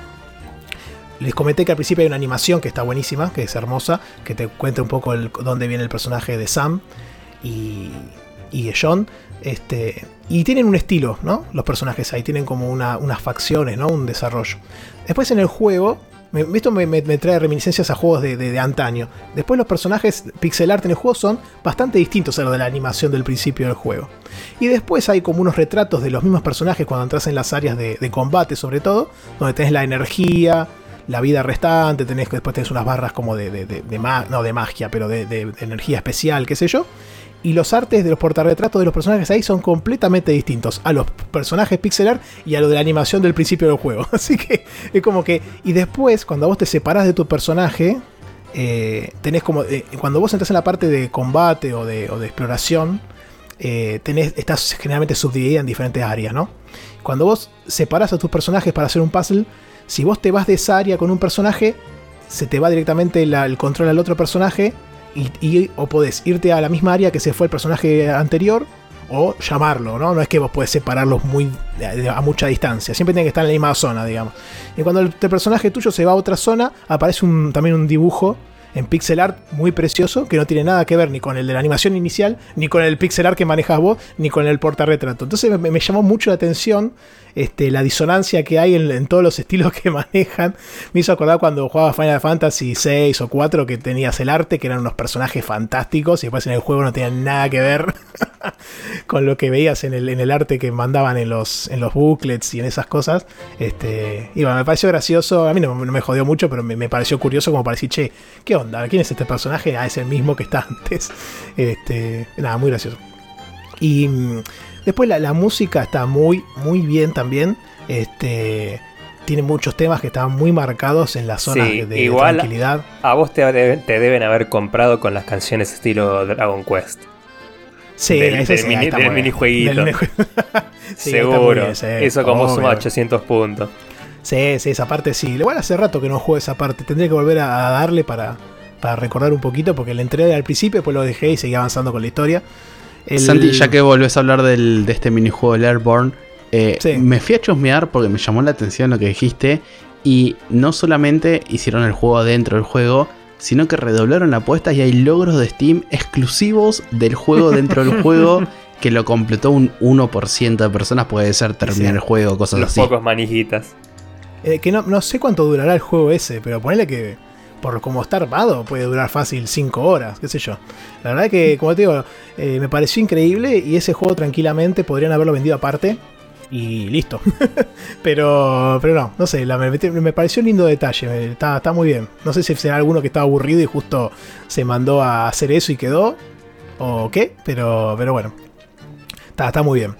Y mm, le decía que la música la, la compuso un tal Joel Korelitz, que no, no me sonaba de nada en puntual. Y cuando revisé, es un tipo que ha trabajado en música de juegos como por ejemplo el Gorogoa, que se lo habías traído vos, Porco, ¿no? ¿O no? ¿Cuál? El Gorogoa. O no, no, ¿cuál era el que vos habías traído al principio? Ah, no, me parece, parece, pare- similar a ese que trajiste que era. Pero tiene otro nombre, me parece. no me Em, suena de nada, de- el, el Death Stranding, el Halo Infinite. Así que bien, eh, eh, es uno que ha trabajado en esas, en la banda sonora de esos, de esos juegos, ¿no? No es que ha, sido el principal. Eh, y después de un par de indies más, el Tumble Seed, que yo también me sonaba, y uno que se llama The Unfinished Swan, que parece que fue un juego que ha ganado muchos premios hace varios años, pero tampoco lo, conozco. Y la verdad que la música está buena porque se, diferencia bastante de las zonas en que cuando el juego está tranquilo, o cuando hay problemas, o cuando, o cuando es algo de misterio. Eh, o a veces hay silencios directamente que te dejan súper incómodos porque, como siempre, como dije, es un juego en el que no se sabe qué está pasando de trasfondo, entonces a veces llegas a una zona que no entendés qué hay y te ponen esos silencios, esas cosas incómodas que voy a decir, che, la puta madre, ¿qué pasa acá? Eh, pero, pero bueno, está, está muy bien, está muy, muy bien ambientado. El, el- el distribuidor o el publisher fue Chucklefish, conocido ¿no? ya a esta altura, que, tiene un montón de juegos en su, en su haber, eh, como publisher también. Este, por ejemplo, han trabajado en Stardew Valley, que después no sé si se pelearon con el desarrollador este, y, y perdieron ahí los, los derechos, pero después estuvieron, estuvieron en el Time Spinner, Inmost. Ahora están haciendo el, el Locomotive, que es un juego, creo que es una aventura gráfica que está por salir, pixelar también preciosa. Eh, y el Risk of Rain, también muy conocido. Así que esta, gente, ah, bueno, estuvieron también en el, en el World Group, el Starbound, ¿no? Son juegos muy conocidos. Así que, lo que a mí me gustan bastante los. A diferencia es que el, Star, el World Group y el Starbound fue juegos que desarrollaron ellos y los otros fueron juegos publicados por ellos. Eh, similar a lo que está haciendo, por ejemplo, ahora Yacht Club Games, ¿no? que ellos hicieron el, el Shovel Knight y después empezaron a ser publicadores y ahora están por publicar ese que es como un ratoncito que, se parece mucho a Link's Awakening, por ejemplo. Así que son estudios que después se van agrandando y empiezan a ser publishers como para darle una mano y también por un interés económico, ¿no? Pero para ayudar a otros estudios más chicos a poder traer sus juegos a, otras plataformas. Eh, el, juego este también, en una línea parecida a lo que dijo Cabo con el anterior, empezó siendo un juego de tres personas y terminó siendo con 12 personas a cargo del desarrollo, así que es un, estudio chico. No son dos, pero bueno, este, son, son, son menos que los estudios grandes. Y, y bueno, nada, eh, usaron este, dice que la forma en que lo desarrollaron les permitiría poder llevarlo a otras plataformas, pero no les dio el- la cantidad de personas y, la, y, la, y los recursos que necesitaban para poder portearlo. Yo creo que estaría, ojalá que, que Chucklefish, les- Chucklefish les tire una mano o, o que saquen la guita de algún lado para, por ejemplo, llevarlo a, a Xbox, a Game Pass. Me parecería que sería buenísimo ahí como para darle un Un envión. boost. Sí, un empujoncito Claro. de, de visibilidad. Sí, sobre todo ahora que ya pasaron casi nueve meses de que salió. eh, me parece que es el momento como para decir, bueno, le metemos acá y lo sacamos de vuelta y, y traemos a todo un montón de gente que, que tal vez se lo perdió o no le interesó. Este, y listo, ¿no? Por ese lado tenerlo. Y después estábamos hablando de, la recepción. La verdad que la gente lo, ha alabado mucho, como dijo Sakul. En Metacritic tiene como un poquito menos de 80 de promedio. Y la mayoría de la gente alabó lo que es la historia. Que como dije, me parece que es el punto principal de, su. De, la experiencia, ¿no? De lo de, al pasar el juego. Porque. Aparte de gameplay, que les comenté que es muy atractiva y los puzzles, lo que tienen es que no es tan difícil. Así que está, eso puede también ser bueno o no para quien le guste cosas desafiantes o no. Pero no, yo no- hasta ahora no sentí. Sí sentí que a medida que voy avanzando me la van poniendo un poquito más. Pero en ningún momento me sentí, che, esto no lo puedo pasar, o es muy difícil, o qué sé yo. No, la verdad que eh, con las comidas eh, que vas haciendo y si vas cada vez metiéndole más ingredientes o mejorando el tema del- de la ruleta esa, eh, puedes tener comidas que te llenan automáticamente de muchos corazones o te dan un boost interesante y con eso puedes pasar las zonas mucho más holgado, digamos, ¿no? Eh, y y después también hay un momento donde. Porque qué pasa, me pasó en un momento y después dije, ah, está bien, entiendo por qué hicieron esta mecánica. Encontrás como un acompañante, que es un robotito, que te tira. Te tira este, municiones, ¿no? A la, a la gran este, Metal Gear Solid 5. Entonces te aparece de repente y te tira, no sé, 10 bombas y 15 disparos que tenés después. Y, mm, y me pareció piola porque en un momento yo me quedé sin municiones y dije, che, qué, qué cagada esto. y ahí es cuando te, mete- te meten esta mecánica que se va regenerando a medida que vos avanzás y que, y que peleas con los enemigos. Así que es como que virtualmente podrías nunca quedarte sin municiones, ¿no? Si sabes manejar bien el- ese aspecto. Eh, así que, que bueno, muy, muy recomendable. La verdad que, como digo, voy por la mitad del juego. Eh, todavía me falta porque llevo 12 horas y estimando que mi amigo tardó 25, voy a tardar más o menos lo mismo. Así que, que todavía estoy, voy por la mitad y todavía no sé bien este, cómo es el nudo del juego. Eh, como que por ahora voy avanzando. Después está bueno porque eh, obviamente esto es un futuro distópico, como les dije, y hay, hay muchos robots. Este, y ya están metidos en la vida cotidiana, es como que son, son uno más, ¿no? Y. O sea, la amenaza no son los robots, eso, eso está, está bueno. Y, entonces se cagan de risa porque en un momento hay una charla de como si los robots tienen sentimientos o no. Y entonces te encontrás con un grupo de, chabones que arreglan cosas y, entonces le dice, che, hablan dos con otros y dicen, che, ustedes se cansan, porque siempre está la frase, no, los robots no se cansan, ¿viste? Entonces el otro dice, sí, yo me canso, qué sé yo, está, está muy bueno. que, que, es muy divertido los diálogos y, todo eso que, que, me parece que está, está muy bien. Este, así que bueno, se lo, se lo super recomiendo, eh, si lo tienen ahí a mano o, lo tienen presente en, en Steam, como dijimos, está el precio de dos alfajores, así que que los alfajores te duran nada, 10 minutos. Así que este, me gusta, me gusta, yo quiero empezar a implementar el índice alfajor con los con los precios de Steam. Porque, ¿Cuánto está el alfajor ahora? Porque no tengo idea. No, creo que los alfajores de Santi están medio caros igual, porque este es 4.15 con impuestos incluido, 200 pesos un alfajor. tres, ah, pero vos, sos, pero vos sos de alfajores sabana, vos que comes cachafá. Claro. Cachafá. Sí, está bien. Yo la otra vez fui a, en el laburo, estaba de, 3 por 120 los Toffee, no sé cuál era. Uh, qué rico los Toffee. no, pero no era Toffee, era peor, no sé, eran uno así. Eh, ¿cómo peor? Los Toffee son re buenos alfajores. No, bueno, pero era un alfajor que vos decías, che, esto es tristísimo. Entonces, bueno, sí, está bien. Voy a interrumpir, voy a interrumpir con una pregunta rápida. Capitán del Espacio, ¿es el mejor alfajor barato, sí o no? Yo voto sí. Eh, si lo definimos como barato, eh, puede ser. No sé qué tan barato son los capitanes. No sé si es barato. No, pues que, no se consiga barato no quiere decir que no, se, que no sea un alfajor barato. Eso es tipo, tipo Guaymallén tipo esos que vos decís no son eh, un, un, cachafaz, una habana. No, es el alfajor de, de kiosco. Este. Sí, está bien, está correcto, digamos. No, yo en una época comíamos, estaba bueno. Pero bueno, sí, yo tomo alfajor piola. Hay que tomar Escúchame, este es un juego piola, tiene que ir con el alfajor piola. No puedo estar comparándolo con el fulbito. Este, así que bueno. Nada, y para cerrar, quería comentar si una parte. Pues estaba justo leyendo las notas. Una parte que, que sí es poco negativa, y yo lo sentí un poquito también en algún punto. Que el juego dura 25 horas. Aún así tiene partes en donde medio que se arrastra un poquito. Eh, y se estira algunas zonas. Es como que, tipo, estás en una parte y dice, bueno, anda acá y busca esto. Bueno, anda acá y llévalo para allá. Bueno, y de ahí llévalo para allá. Y de ahí anda para acá. Y es como que tenés un, dos o tres misiones de más en cada zona cuando vos querés ya avanzar y decir, che, ¿qué pasa con esto o con aquello? Eh, me pareció que eso puede ser un punto negativo. Eh, aún siendo un juego corto, ¿no? Así que, porque eso también fue una parte que le criticaron en, algunos medios. Y me pareció que era correcta, la crítica no me pareció mala en sí. Eh, así que si alguien lo quiere jugar después de esta recomendación, vaya sabiendo que va a haber texto que es muy divertido de jugar igual. Y, y esto de que puede volverse lento en algunas partes. Este, pero no, súper recomendado, así que nada, si les interesa es el Eastward. Yo lo jugué en Switch, está en PC también. Ya elegimos dos, alfajores. en Switch está un poquito más, ¿eh? dos tres cajas. Eh, así que, que nada, muy lindo el, el, juego. Bueno, así que con el índice alfajor cerramos el primer bloque del programa y nos vemos en el segundo.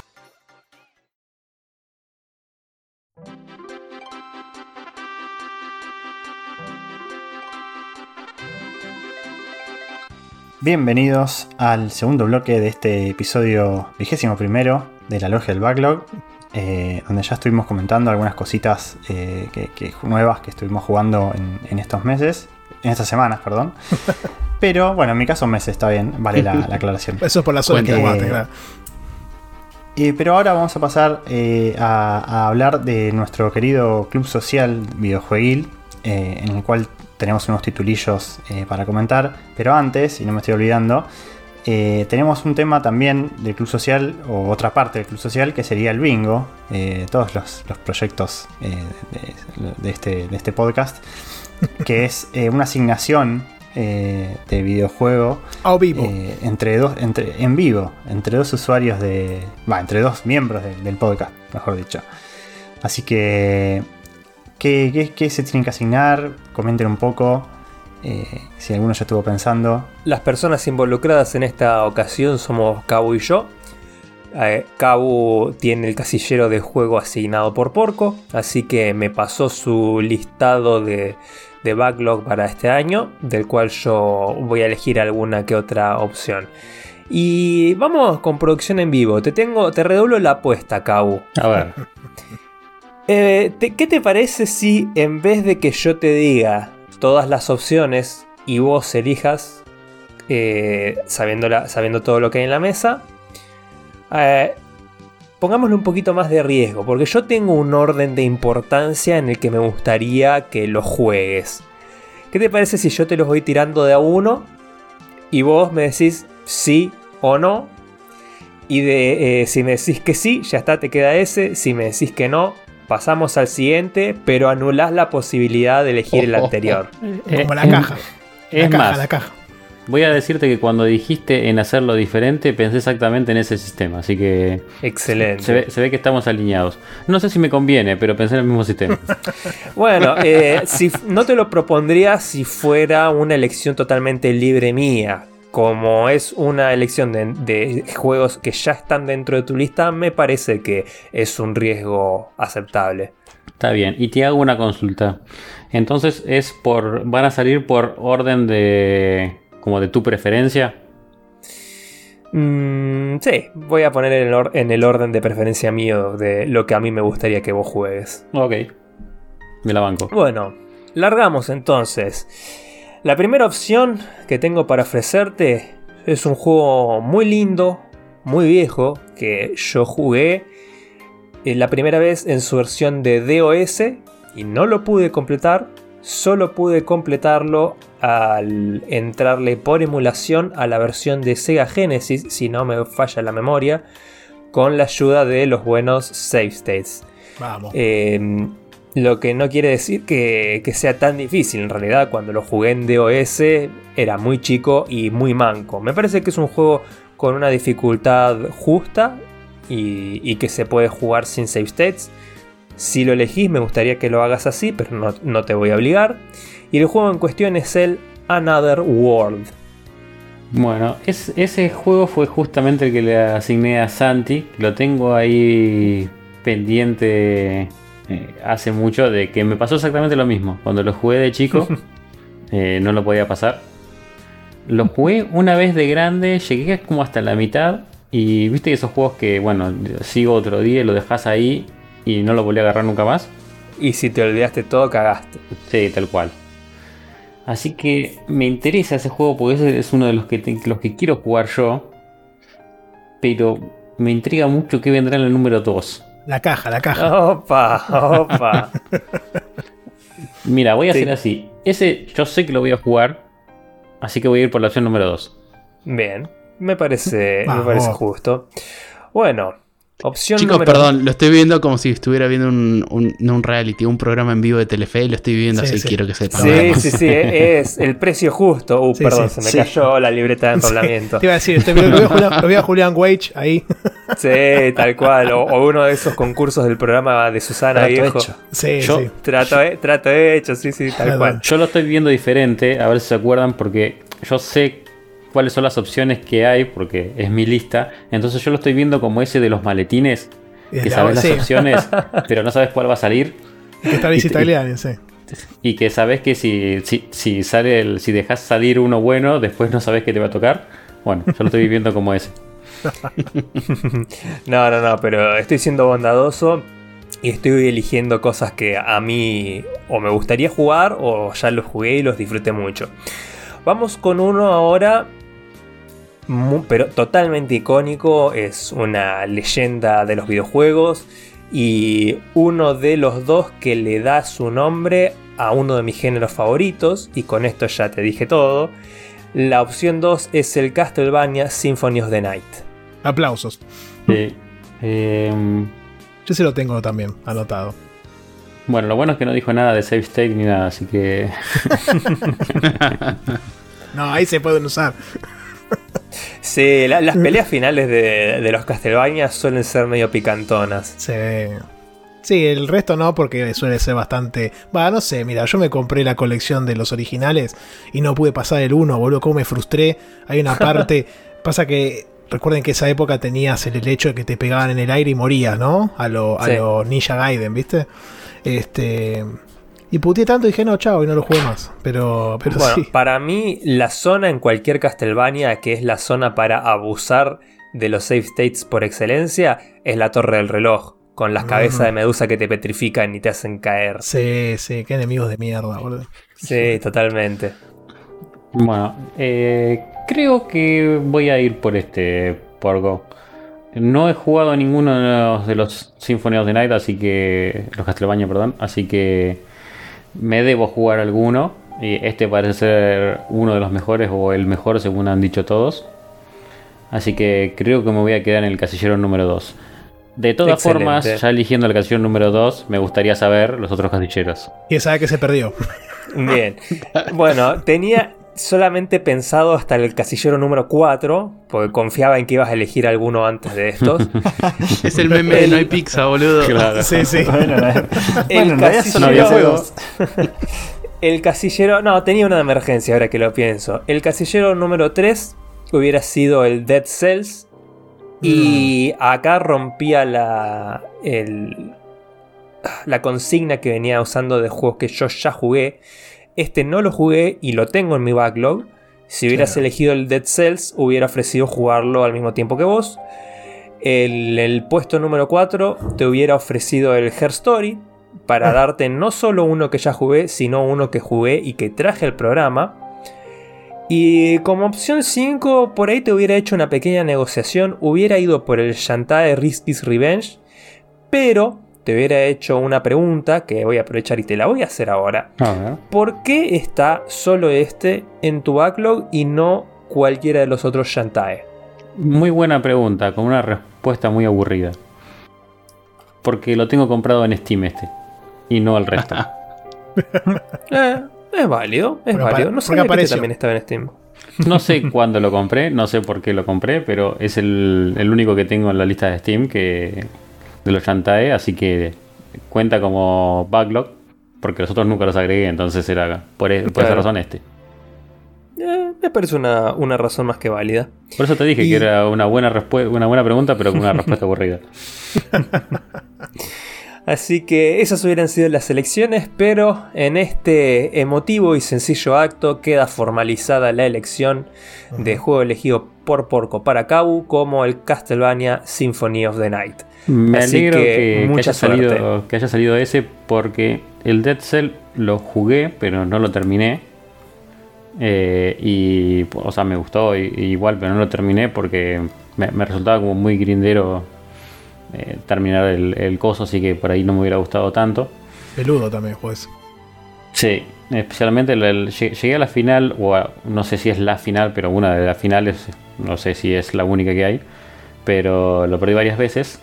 Y después del Her Story, no, lo tengo ahí en el backlog, pero no tengo ni idea de qué trata, sé que es un visual novel y lo tengo agregado más que nada, porque lo agregué más que nada por eso, justamente porque es un visual novel y no he jugado ninguno, así que no tengo ni idea de qué trata. Así que dentro de los dos que más me gustaron fueron los primeros dos, justamente. Bien, la, la sacaste buena, te la jugaste y saliste ganando. Así es. Bueno, fue una, una, una lección corta. Yo pensé que capaz eh, iba a haber más, más debate, pero creo que Cabo cayó rápido en, en la elección. Pero, pero fue un gran juego. Eh, y sé que, sé que a, a Porco le, le gusta mucho, así que Cabo espero que, que comparta su, su, su visión. Por Y supuesto. bueno, ya eh, habiendo terminado la, la- la asignación, pasamos al- a, lo- a los, a los jueguitos que estuvimos jugando para el, el club social. Que acá hay dos, hay uno que, que se está... Perdón, perdón, perdón. No, no voy a poder tirarlo como se debe un objection. Pero ya que fue de corte y fue rápido, podríamos hacerte una asignación a vos, ¿no? Porque tenés un casillero bastante peculiar en tu bingo. Sí, sí, sí. Esto- la carta, esto la, es- esto es ca- la carta que cambiarme los planes de la grabación en, el- in situ. Eh, Producción en vivo 2. sí, sí. Electric Boogaloo. Eh, bueno, claro, para los que no saben, yo, eh, uno de mis casilleros es juego asignado por Rami, así que salvo que, que yo me, me, me agarra un ataque de esquizofrenia y, y me separe de mí mismo, eh, no me puedo hacer. Rami le asigna a Talarion. Haga la gran Claro. Maradona, ¿viste? Te das la entrevista vos Sí, mismo. sí, sí. O tengo un tema tipo el- la película esa Split, eh, no, no me puedo. Así que se supone que lo que habíamos arreglado es que me iban a asignar un juego entre los cuatro, ¿no? Cada uno iba a, iban a elegir un juego cada uno y después asignarme uno de ellos a mí. Eh, no sé. Y ya que arranqué, si querés ¿Cómo arranco quieren asignándote llevarlo? uno. Y ya que, ya que tiraste la, la- la- la- la piedra, ahora me esconde la mano. No, no, no, y ya lo tengo recontra re mil pensado y voy a tratar de sacarte un poco de tu área de confort, pero no te voy a sacar a tu área de confort y te voy a pegar en el piso, sino que te voy a dejar en un lugar lindo, bueno, bonito. O sea, te voy a llevar al género plataformero, pues yo sé que está fuera de tu área de confort. Estaba pensando en Está bien, darte un celeste, pero el celeste se pone peludo en ciertos momentos, así que te voy a dar algo que disfruté mucho este año, que es un plataformero. Es muy lindo, espero que lo disfrutes como yo, así que por mi parte, yo mi propuesta es el Messenger. De Me Messenger. imaginaba cuando, lo- cuando por la descripción. Está bien. Eh, es válida, sí, sí. Bueno, ¿Por sigo, sigo yo. Lo pensé dos segundos y se me ocurrió algo que es perfecto. Nuestro chiste recurrente. Te voy a poner entre la espada y la pared. Yo sé que vos no lo querés jugar. Pero te pido por favor que realmente lo consideres. Y le des una oportunidad al, al Resident Evil Gaiden de, de Game Boy Color eh, emulado. Y para darte un empujoncito extra, eh, I'll take one for the team. Y si elegís jugar este, yo lo juego con vos. No es un juego largo, pensalo. Y sacrifico Es un por el Es, negocio Y, y- y tampoco, no es un juego malo, ojo, eh, para lo que son juegos de, de Game Boy Color, está muy, muy lindo el juego. Simplemente no son las mecánicas a las que uno está acostumbrado, pero eh, no, no, no creas que te estoy tirando muy al muere, porque no es un juego largo y en- entiendo que está simpático, es entretenido. Está bueno para jugar en el laburo. Pensé que ibas a tirar el, el, el Code Verónica, que es el, el, el Resident Evil que me falta, digamos, de los principales. Pero Oh, está ese- bien, el Eden es. Es, eh, Es, más, raro, bizarro, que- sí, es más sí, raro, sí. Es, más biz- es una elección más bizarra, así que mi oferta es esa. Está bien, está bien. Me gusta, me gusta. Y me imaginaba que también que, que ibas a, iba a venir por ese lado. Bueno, eh, estuve revisando porque te tengo de amigo en How Long to Beat, así que me to- Ah. tomé, tomé, tomé la iniciativa y empecé a revisar el listado porque inicialmente te iba a decir que juegues algún Pokémon, pero no quiero ser tan malo y tampoco quiero caer siempre... Pokémon, Eh, además. eh, no tampoco quiero caer siempre la misma porque ya le, le asigné a, Sant- a Santi Quiroga un Pokémon y van a decir, che, este siempre asigna lo mismo. Este... mm, Igual, sí son todos igual. no, eh, señor. Son casi todos iguales. Bueno, fuera de broma, estaba viendo y la verdad que tenés bastantes juegos, este. mm, Ya sea plataformeros o de géneros que no, que no, no tan afines, lo cual me llamó bastante la atención. Voy a dejar dos. eh, y uno tiene una, una proposición adicional. Este, el primero es el Undertale, lo cual me parece que es un juego nardi, este, por como puede eh, afirmar. Doy fe. Y, y el, el- y el otro, que ya lo hemos mencionado varias veces acá, y el otro juego que vi también este, es el Psychonauts, que no sabía que lo tenías en el backlog. Y lo que te puedo, Ah, propo- sí, sí. y lo que te puedo poner- proponer con el Psychonauts es que yo también lo jugaría, porque lo tengo colgado, lo, lo jugué un par de horas, y la verdad que quiero jugar el 2. y para jugar el 2 me gustaría jugar el 1 primero. Así que, que nada, esos, o sea, esas son las alternativas. Perdón, no va a sonar lindo, pero si, a- si lo terminas eligiendo, podríamos eh, ir en trío ahí. Sí, sí, me llamó la atención. Después tienes un Sonic Mania también que me llamó la atención. Sí, Este, es que yo te- tengo juegos así de, de plataformeros, eso de que, que los tengo ahí y me gustaría jugarlos. Pasa que Sí, sí. nunca me, me engancho para jugarlos. Sí, obvio, Están obvio. ahí, sí, sí. Así que bueno, esas son mis. mis- En mis- Sonic Mania te jugué un par de niveles y todo, pero. Sonic Mania, es, una, es una joya, pero sí, sí. Sí, No, es sí, sí, sí. Sí, hermoso. Este, así que bueno, esas son mi- mis, mis alternativas. Bueno, y como quedo yo, y yo sé que vos tenés, por ejemplo, el XCOM 2 lo tenés en el backlog. Ese fue uno de los que pensé. Así que no voy a ir por ese. 100 horas de nuevo. No voy a ir por ese. Dice 42 Te voy a- acá. Te voy a ofrecer otro que es más del estilo mío, más del estilo Tycoon. Y te voy a decir el Two Point Hospital. que es ese juego lo terminé todos los niveles, todos los hospitales que hay. Es un juego tipo Tycoon de hacer hospitales. Así, y es muy lindo el, el juego y se deja jugar muy fácil. Así que Sí. como también entrada al género, también es muy fácil de, de, de usar. Así que te voy a dejar en la mesa ese, que probablemente no lo elijas, pero es un... Ahí sí te alejo más de, de- de tu zona de confort. Sí, no, ojo, eh. El, yo a algunos Soci Tycoons y creo que el Two Point Hospital lo, lo jugué cuando lo dieron. lo- Steam lo dio gratis un fin de semana, no sé, para probar. Así que ya lo probé, eh, pero no lo tengo. Tendría que. Es muy, eh, es muy ameno, la verdad. Yo lo jugué un poquito también. No sé dónde estaba eh, en aquel entonces y la verdad me gustó bastante. Creo que estaba en Game Pass. No sé. capaz, pero- lo tengo, capaz lo tengo en Epic, no sé, Eh, o en Game Pass seguro sí. está. Así que. O estaba, no sé, pero me acuerdo que lo jugué en algún lado y dije, mira, está, está bastante bien. Es, ese es la, la reedición de un juego anterior que no- ahora no me acuerdo el nombre. Pero ¿lo tenés Ah. ahí el, alguien el nombre? Perdón, Cabo, no quiero Sí. tirarte mala leche, pero a índice alfajor son como 10, 20 alfajores, Andy. Está 3.465 Wow. pesos en Steam. Ah, pero está en Game Pass, me parece, ¿eh? El Tupo y Hospital, ¿está El tanto? Checkpoint Hospital, Sí. wow. ¿Qué Sí, le le dieron pasó? un saque hace, hace poco. ¿Qué pasó con Yo- Sega? Eh, Yo lo compré Sega, como a 300 pesos. ese. sí, sí, sí, es que le dieron un saque fuera de joda. Después está en Le agregaron un alfajor al final, un cero.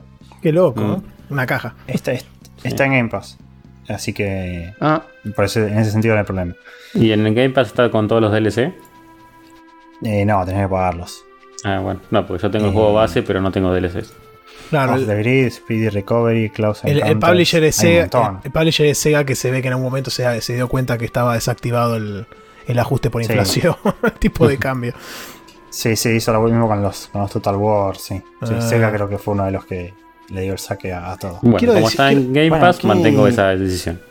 Una, una, una adenda, quiero decir, estuve a esto, mira, sí, a esto, de, decir, de decirte el Doki Doki Literature Club, que también me sorprendió. E- ese está ahí, ese está ahí por, ya sabemos. Porque por qué, gratis, o sea, sí. por, nada, porque es gratis. Por, por la manija que hubo con Sí, cierto podcast. porque es el Goti. Sí, sí, porque es de Gotti. Yo dije, bueno, algo tiene que tener. O sea, Y tiene ¿qué- algo, ¿por qué tiene tanta algo. manija? Sí, sí. ¿Por qué tanta manija? Y bueno, lo tengo ahí. O sea, creo que es gratis, así que está ahí en, en Steam. Ah, Eh, bueno, qué dilema, qué elección. Eh, me gustaron. Me gustaron las elecciones de, de Santi. O sea, esos, esos dos candidatos creo que, que son fuertes. Eh, el Resident Evil también me parece como, como chiste y así. eh, no es chiste, pero. Para, para, para finalizar. Para cerrar con el chiste que siempre me, me hace porco, creo que, que está bueno. claro, no, no te conviertas en Eh, Diegote con el Harvester, por favor. Sí, también. Eh, el Point Hospital ya lo jugué, así que no sé si me, me- no- no- me preferiría jugar algo que no haya jugado nunca. Eh, y el Messenger, como no lo tengo, creo que eh, me decanto por... eh, a ver, para no tener que comprarlo, digo, ¿no? Claro. Eh, no, por el Undertale. Vamos a hacer la del Undertale. Eh, no, ojo, me gustaría el Psychonauts para jugarlo los tres, pero. nada, creo que le tengo más ganas al Undertale. Así que. Muy bien. De última, el Psychonauts puede quedar para. Para el, el club social.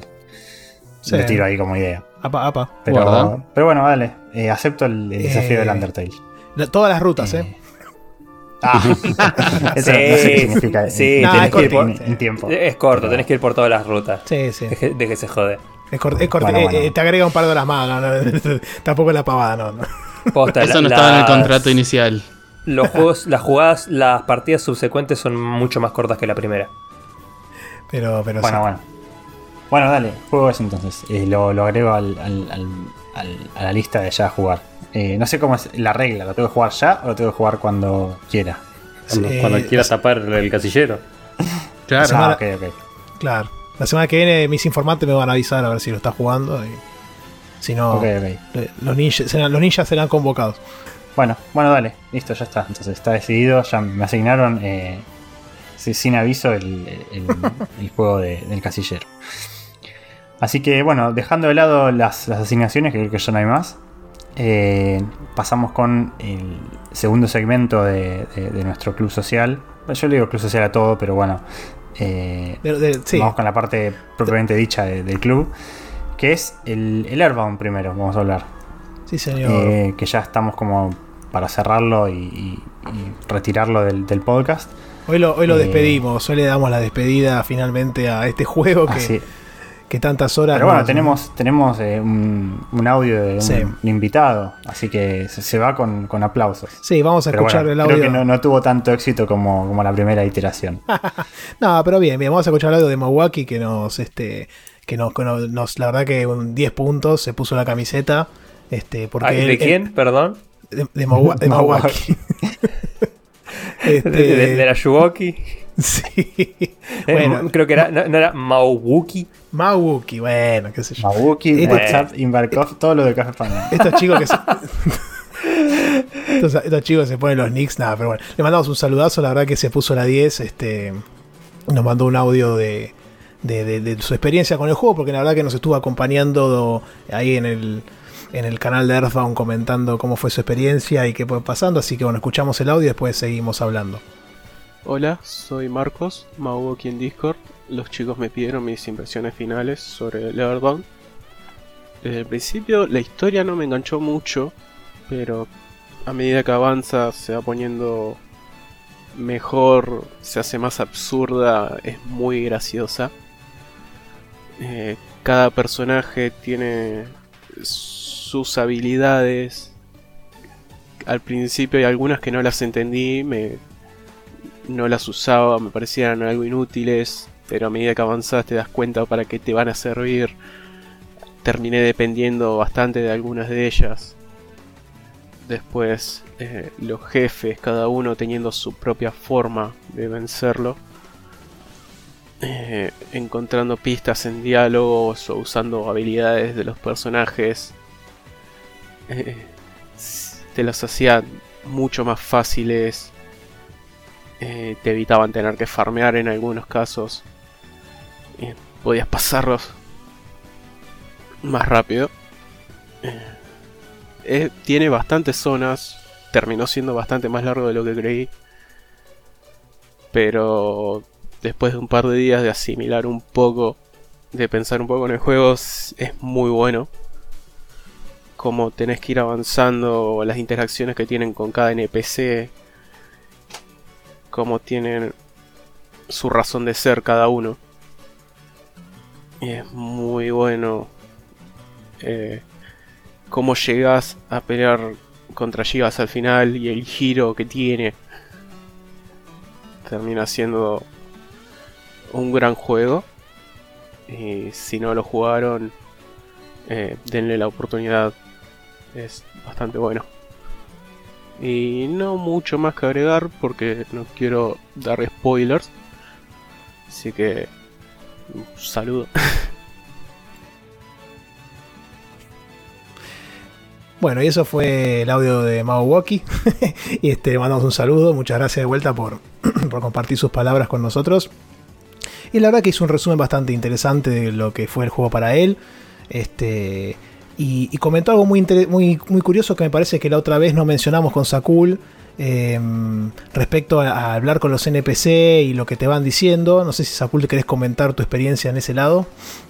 Sí, eh, la verdad que es algo que no lo había pasado mucho en el momento que, que hablé en el último programa. Eh, actualmente, si bien no lo terminé, estoy en el Moonsight. La gente que lo jugó va a entender. Voy 12 horas de juego más o menos. Estoy por ahí. Tengo entendido Sí. que es más o menos la mitad. Sí, más aunque o menos. es medio complicado con este juego marcar un cuarto la mitad porque un capítulo puede durar, tengo entendido, dos horas y otro Sí. dura cinco, entonces no es tan lineal. Pero bueno, respecto a hablar con los NPC, eh, en algún momento, mientras, eh, digamos, vas hablando con los NPC, porque es costumbre en los juegos RPG, o por lo menos como yo juego, hablar con todo lo que se me cruza, con todo lo que se puede hablar, se habla. En un momento te tiran el chiste o algún que otro NPC diciendo, che, vos sos el típico que va hablando con, por todo el mundo, o que, ¿para qué me hablas a mí si yo soy un NPC random de fondo? Te tiran esos chistes, pero a su vez hay momentos de la historia que no podés avanzar si no hablas con determinados NPC. Como por ejemplo, hay un momento de que hay una cascada, que yo entré y se me había un- abrió un signo de exclamación en la cascada, Y dije, qué raro, me faltaría una llave o algo.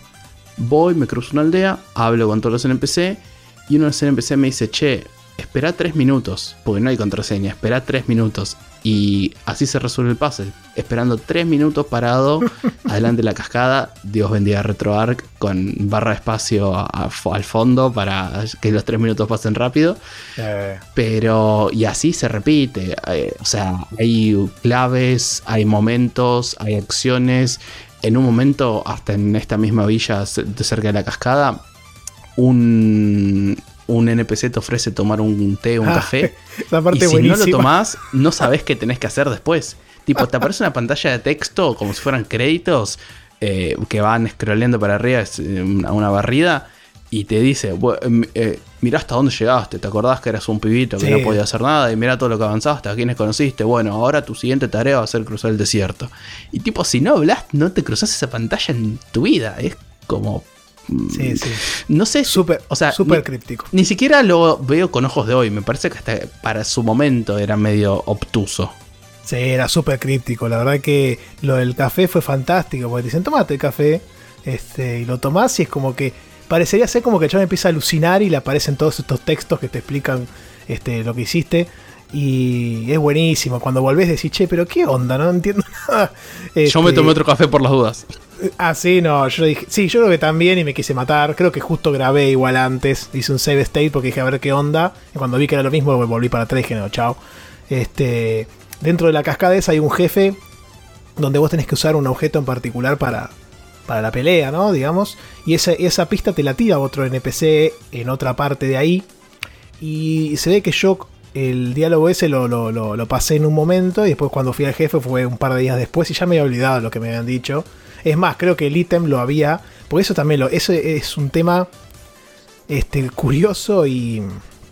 hasta contraproducente. Vos tenés un sistema de, de storage de ítems. Que es como que llamás al. Lo comentamos la vez pasada. Llamás a, a tu hermana. Que en un momento del juego se, se convierte en el servicio de storage.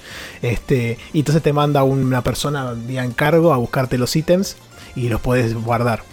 Y vos puedes guardar cualquier ítem, inclusive los ítems que son necesarios para avanzar, como este. O sea que yo había guardado ese ítem porque no sabía ni para qué era. Y al final lo necesitaba para seguir avanzando, así que tuve que ir.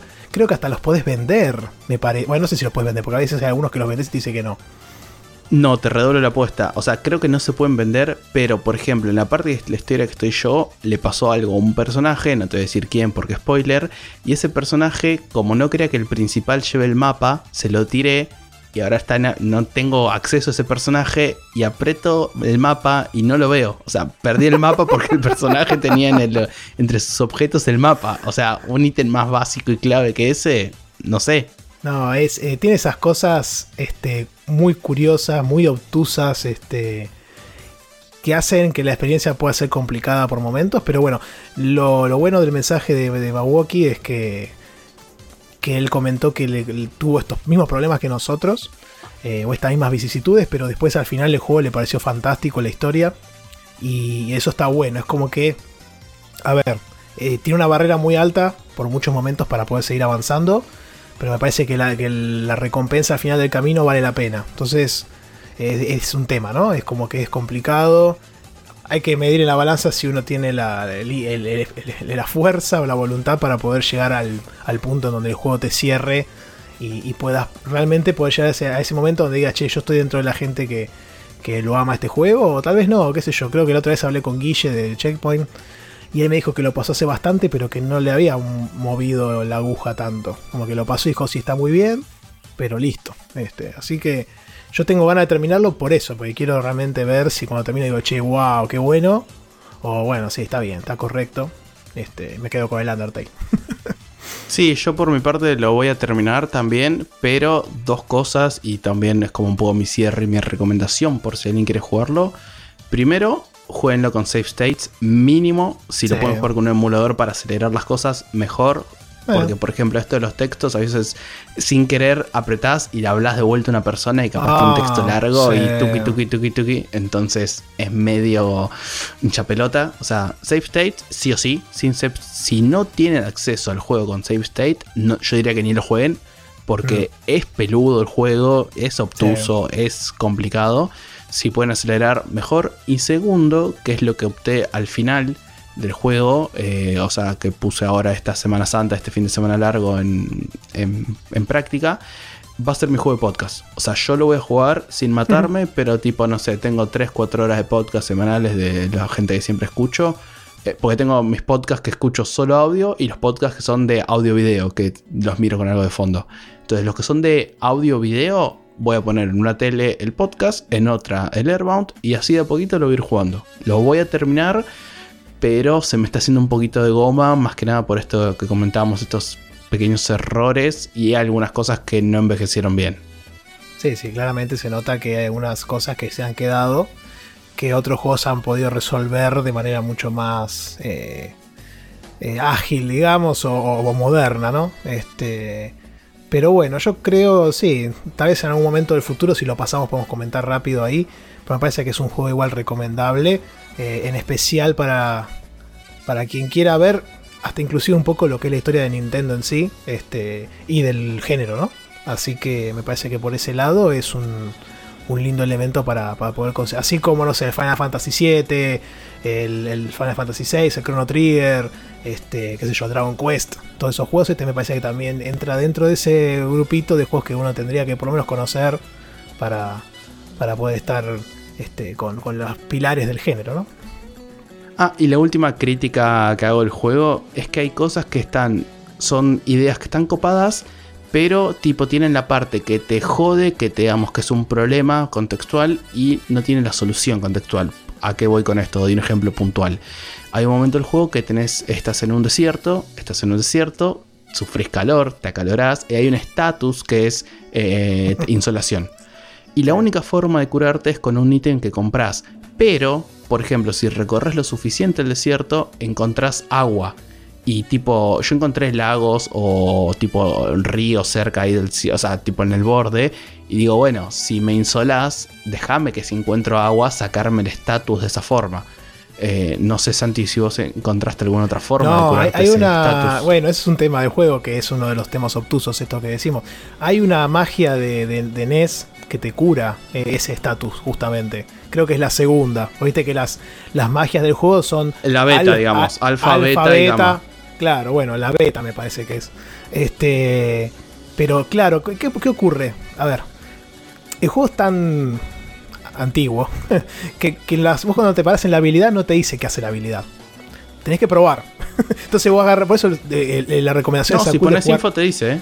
No, es que sabes, sabes cómo acceder, tenés que entrar al estatus, no, tenés que entrar al estatus del personaje, del estatus apretás ahí ves qué le pasó. y te muestra las habilidades psíquicas y ahí recién entrando, pero entras por el estatus, es raro. Sí, pero después también lo que pasa es que a veces te dice, bueno, esto cura, eh, qué sé yo, veneno, por ejemplo te dicen la primera línea. Y abajo te dice, además también cura tal, tal, tal, tal, tal, tal, tal. Y te tiran un listado de cosas, todas choclo ahí metidas, que decís, hijo de puta. Y en el medio está insolación, por ejemplo. Este, también dijimos la otra vez, por ejemplo, lo de Homesick, cuando Anés le agarraba así que extrañaba a la madre, que pelea mal porque oh. extraña. Bueno, eso es, que... es, inteligente la primera vez. Ya la cuarta vez, claro. tipo, dejaste romper las pelotas, estás, grande ya. Yo lo que hago es cada vez que voy a un hotel, hablo con la madre, ¿entendés? Entonces llego, llamo a mi mamá, hola, estoy bien. Entonces eso yo entiendo que te, te vuelve a cero el estatus, claro. Entonces retrasás que te vuelva a ocurrir. Este, pero lo que tiene eso es que vos, a mí me pasó, probé con todas las magias, probé con todos los ítems y ninguno me hacía nada. Entonces yo digo, la puta madre, ¿con qué me curo? Y fui al hospital, porque dije, bueno, en el hospital me tengo que curar. Me probé todas las opciones del hospital, tampoco curó ninguna. Hasta que el médico me dijo, che, te veo que estás medio triste, ¿por qué no llamas a tu mamá? Yo dije, anda la concha a tu hermana. Entonces ahí te tiran esa, pero después de probar 10 veces, es como que me pasó mucho eso en el juego que siempre tuve que probar para ver qué pasa con algo, sin tener antes la, información este, fehaciente de qué va a ser. Este, por eso es 120% recomendado tener save states para probar. Y cuando te dice no tiene ningún efecto, vuelves para atrás, pruebas con otra cosa, no tiene ningún efecto, vuelves para atrás y así. este, pero bueno, ya con, con eso de vuelta, un saludazo a, a Mao que nos mandó el audio. Este, compartió su experiencia. Que nos carrió un poquito ahí. Sí, al final. Este, con esto le damos cierre al Earthbound. Este, eh, esperemos poder seguirlo y terminarlo. Y, y ya con eso le damos, le damos cierre a este juego y arrancamos con el siguiente, que fue el, elegido para el mes de abril. este, que es el Dishonored. Este, ahí, ahí les cedo la palabra a ustedes porque no jugué casi nada. Eh, bueno, gracias. Eh, a mí me gustó del Dishonored, antes que nada, eh, entrar al, al- a Steam y ver que tanta gente se estaba bajando y lo estaba jugando. Eh, yo creo que hay algunos que los tengo en Steam, pero no, no los asocio con los usuarios de Discord. Sí. Pero me pasó de, de instalarlo y ponerle el, el primero de abril, dice Rorro, eh, eh, comple- completó la misión de intro. Después Yerboide, que no, no sé quién es en, en Discord. ¿No será Yerba? sacó- ¿Es Yerba? Eh, sí. Eh, Tal vez. No estoy seguro. Si- si suena a suena a bueno. yerba. Sí, pero sí, es verdad, pero me parece que no. Va, creo que un día le pregunté y me- parece que no es. Eh, también hizo un montón de. Tiene, un- sacó un montón de achievements, o sea que se ve que le estuvo dando. Eh, y a ver, voy a buscar algo más. Eh, bueno, ahora no me aparece ninguno más, pero bueno, Sakul también me aparecieron muchos logros. Nada, me gustó eso, que, que- que vi que mucha gente se, se copó y, y empezó a jugarlo. Vamos. Eh, no sé, Sakul, eh, ¿hasta dónde llegaste? ¿Querés hablar algo? Eh, Sí, como siempre vamos a hablar sin spoilers. Para poner en contexto a la gente que ya conoce el juego, estoy justo a punto de matar a los objetivos de la segunda misión. Digamos, hice la primera instancia del mapa que creo que estaría bueno explicar un poco la estructura de misión. No sé si Sí. te parece, vamos por ese lado. Dale, sí, sí. La estructura de misión básicamente es cada, cada, cada misión es- tiene un objetivo al que vos tenés que eliminar, vamos a decir, eh, con, esa palabra, porque lo que tiene interesante el juego, como creo que ya lo habíamos comentado en el primer episodio, es eh, que todos los personajes tienen su una manera violenta de matarlos, que es matarlos li- literalmente, y una manera de eliminarlos que es no letal y que los pone fuera del juego, eh, básicamente de, de- de- dentro del mundo del juego, ¿no? Perdón, una mínima corrección. Hay una forma de eliminarlos no letal, pero de forma letal tenés varias opciones. Sí, claro, sí, exactamente, sí. Eh, por poner un ejemplo, bueno, no, sí, es un tema de, hablar de spoilers, digo, ¿no? Pero hay personajes a los que vos les podés hacer ah, cosas que los como que los, los elimina de la vida política o de- de- del, mundo en el que están, entonces dejan de ser eh, una molestia o, o interesantes para, para tu historia. Eh, entonces uno los elimina, básicamente, pero no, no los mata. Eh, entonces el mundo, el, el juego tiene como un hub central, que es donde vos hablas con tus compañeros, te equipás con algunas cosas y bueno, pasan algunas cosas. Y las misiones en sí son mundos semi son niveles eh, cerrados, pero con, semi abiertos en el sentido de que son, hay varias rutas y varias cosas para hacer, hay ciertas cosas secundarias en todos los niveles, eh, hay un montón de recovecos que explorar, pero eh, siempre el foco es en, un objetivo en particular. Y bueno, son mundos controlados, son todos, están todos aislados uno del otro, si bien hay cosas que se comparten entre algunos niveles, eh, son como mundos autocontenidos, ¿no? Sí, y dentro de eso que se comparten entre los niveles, por ejemplo, que lo tengo bien fresco, la primera y segunda misión, cuando llegás a este nivel controlado, empezás del mismo lado. Y cuando ya arrancás la segunda misión y apuntás por un pasillo, digamos, empezás a escuchar lo que hablan los NPC y escuchás cosas que hiciste del 1, que depende del, nivel 1, ¿no? Que depende cómo lo hiciste, van a estar diciendo, ah, sí, le pasó esto o pasó aquello.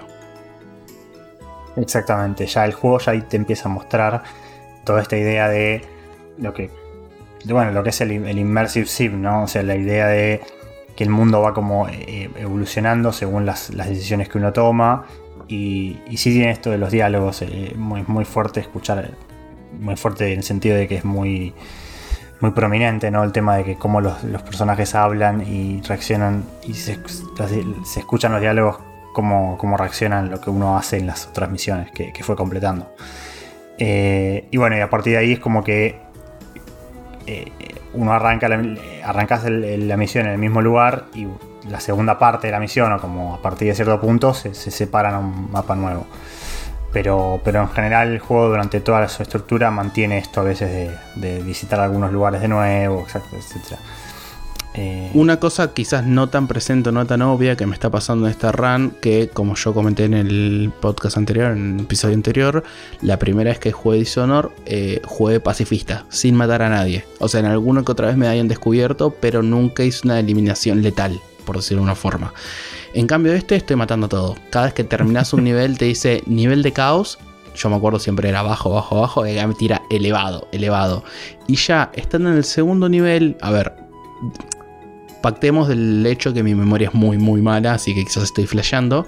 Pero ya en el segundo nivel estoy viendo muchos grupos de ratas. O sea, hay una plaga en el mundo, hay ratas. Las ratas, cuando son muchas, tipo un grupo de 20, 30, atacan gente y comen cuerpos que encuentran ahí tirados. Y en el segundo nivel no recuerdo haber visto tantos grupos de rata como me está pasando ahora. Que tiene sentido porque en el primer nivel maté casi todo lo que me crucé. Claro, el juego medio como que te, dice eso. O sea, sí, las ratas aparecen porque vos matas mucha gente en los niveles. Porque la idea básicamente es esa. Eh, el juego medio que con el sistema de caos lo que hace es llevar la cuenta de cuán violento uno es eh, en su forma de jugar. Y el mundo reacciona a eso. Y también como que tu personaje y el resto de los personajes reaccionan a eso. En el sentido de que se van como moviendo más para un lado más, eh, más violento o más oscuro, quizás, eh, por así decirlo. eh, si uno es más violento y, ataca más. Yo como Sakul no hice lo mismo, no, no llegué a, a- terminar el juego sin matar a nadie. Yo me estuve revisando los logros, yo lo terminé en 2016 el juego, o sea, hace 6 años. Y creo que yo ya lo había jugado bastante antes, con mi, de maneras non santas, pero en Steam lo, lo jugué en 2016 y no llegué a jugarlo así como dije, con, sin matar a nadie, pero lo hice bastante tranquilo y ahora estoy siendo un poco más liberal en el sentido de no calentarme tanto por hacer todo super stealth y no matar a nadie. Tampoco voy a matar a todos, pero no me molesta matar a algunos si, si necesito hacerlo para zafar rápido de algún lado. Si te cruzas en el medio, te, te- te- sos boleta, básicamente. Claro, básicamente. Pero si no me ves, te dejo estar tranquilo. Esa es la idea. Eh, Voy a, a comentar un poco. Yo arranqué este juego ahora en Cruz Social. Eh, valga, la valga la aclaración que no es mi estilo de juego este, así que arranqué para darle una oportunidad. Jugué, calculo que terminar una misión o por ahí, más o menos para los que saben, llegué a una parte donde hay dos vasos de whisky y los intercambié. Así que llegué hasta por ahí y no me terminó de gustar el juego. Ahora voy a, explicar por qué. Eh, todo lo que dijeron es, verdad. Este, lo, poco que vi es como dijeron los chicos. Pero me pasó lo siguiente, que por eso es una experiencia personal. Arranqué el juego y yo soy de jugar mucho shooter. O sea que mi, mi primera reacción es ir y cagar a tiro todo. Y dije, bueno, voy a tratar de hacerlo más stealth. Y arranqué la primera misión, el primer NPC que te cruzas, caminé dos pasos, me vio y lo empecé a recagar a tiro. Dije, Eh, chao. y, y- y a partir de ahí era como que, bueno, voy a ir caminando despacito. Y me veían ahí, y no, no recargaba, no me, no me forzaba en ocultarme. Y empecé a cagarme tiro con todos, básicamente. Venían de a 5, de a 6. Y la, la mecánica que tiene, eh, por ejemplo, con espada, es un botón para cubrirte y un botón para pegarle. No tiene muchas más variantes. Después tenés eh, algunos proyectiles a distancia, pero básicamente esa es toda la mecánica. Y me empezó a exasperar de a poco la, la, mecánica esa y que me vieran o algo. Y incluso intenté, por ejemplo, hay, momentos donde niveles donde los puedes resolver de varias maneras, como han dicho los chicos. Y una manera, por ejemplo, es entras por la puerta delantera y te recaga a tiro con otros. Otro te va por los techos y otro, bueno, usas alguna magia o algo. Yo me empecé a ir por los techos, fui, subí, de donde bajé en un momento, me vio uno, se me vinieron todos los que no había matado antes al hilo. Y me empecé a cagar a tiro con todos. Y bueno, en- obviamente en algunas veces morí porque por ahí el, sistema no, no sé, no te permite por ahí irte corriendo y enfrentarte a uno o ocultarte. Te siguen igual, o sea, te empiezan a dar vueltas por el mapa y te terminan buscando igual. Y bueno, morí un par de veces después de eso. Seguí avanzando la misión, la terminé. Y después en un momento me encontré en un lugar y dije, "Mm, tengo ganas de ir a, de ir a matarlos, a los que estaban ahí. Y empecé a ir a jugar y a matarlos. Y bueno, después me, aburrí. Sí, después me aburrí de eso porque me mataron un par de veces y no y dije, no, esto no es para mí. ¿En qué dificultad lo estaba jugando? Creo que normal. Ok. No, porque quería aclarar el tema de la dificultad que coincide bastante lo que estás contando. Yo, por ejemplo, como estoy yendo full asesino y digamos, si alguien me ve, me chupa un huevo, tiro, tiro, pu- puñalada, puñalada, eh, estoy jugando en dificultad más alta y la verdad, mientras juego, si bien estoy matando a todos, yo estoy jugando stealth, a matar, pero stealth. Entonces no tengo una dificultad posta porque mientras no me vean, no pasa nada. Y si me ven, me tienen que dar tres golpes seguidos para matarme. Y si me matan, tengo el checkpoint relativamente cerca, entonces no pierdo mucho.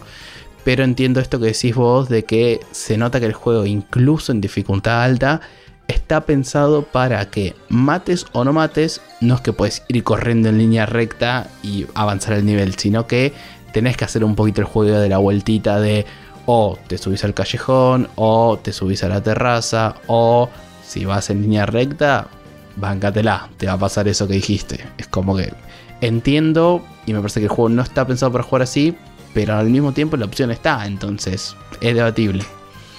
Sí, sí, yo no dije que, el juego sea malo, sino que mi experiencia fue esa.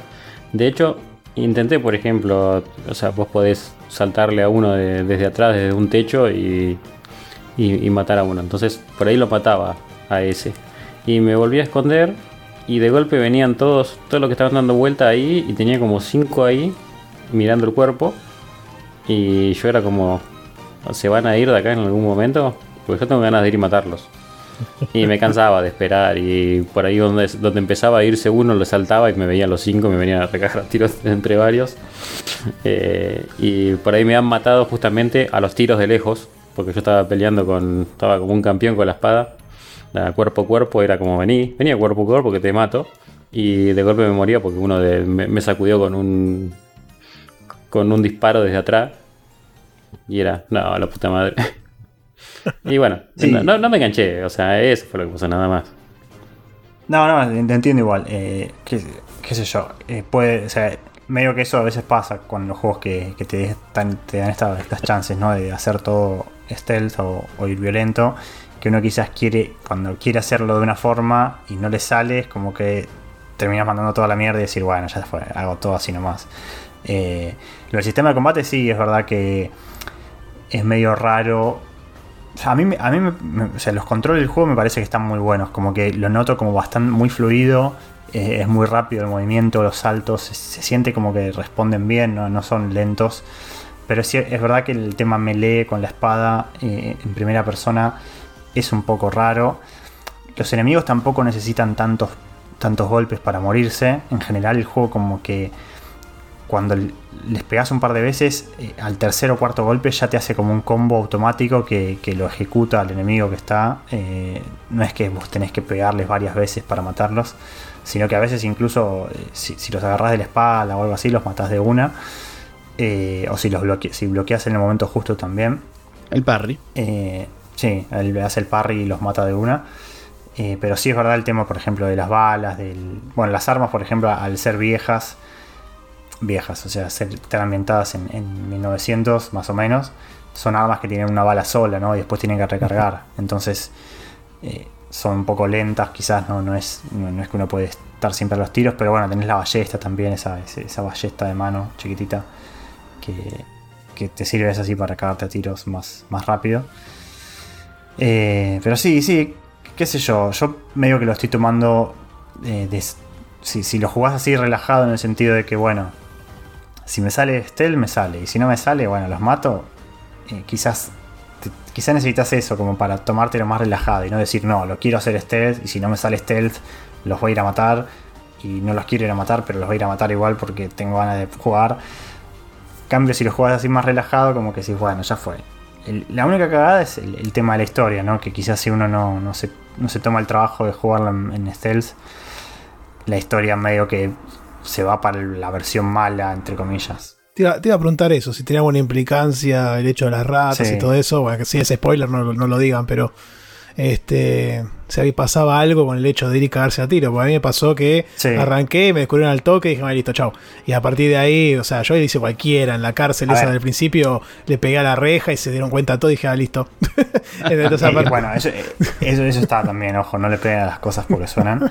Pero es, es gradual la cosa, no es que jugar la primera misión en el cabo asalto te caga el juego, ojo. O sea, eh, al final de cada misión aparece un cartelito que dice nivel de caos eh, global, creo que dice.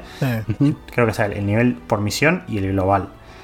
El global va cambiando en base a lo que uno hace. Después hay también decisiones. Ah. Claro, no es lo mismo matar a todos los, los guardias y, y sal- y no matar a los, per- los personajes principales que matar a todos.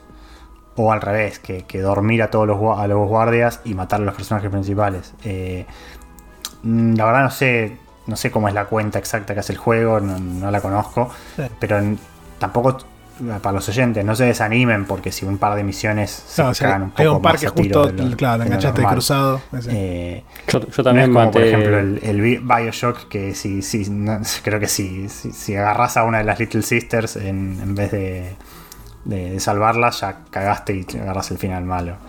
Eh, spoiler también del Bioshock, ¿no? Pero.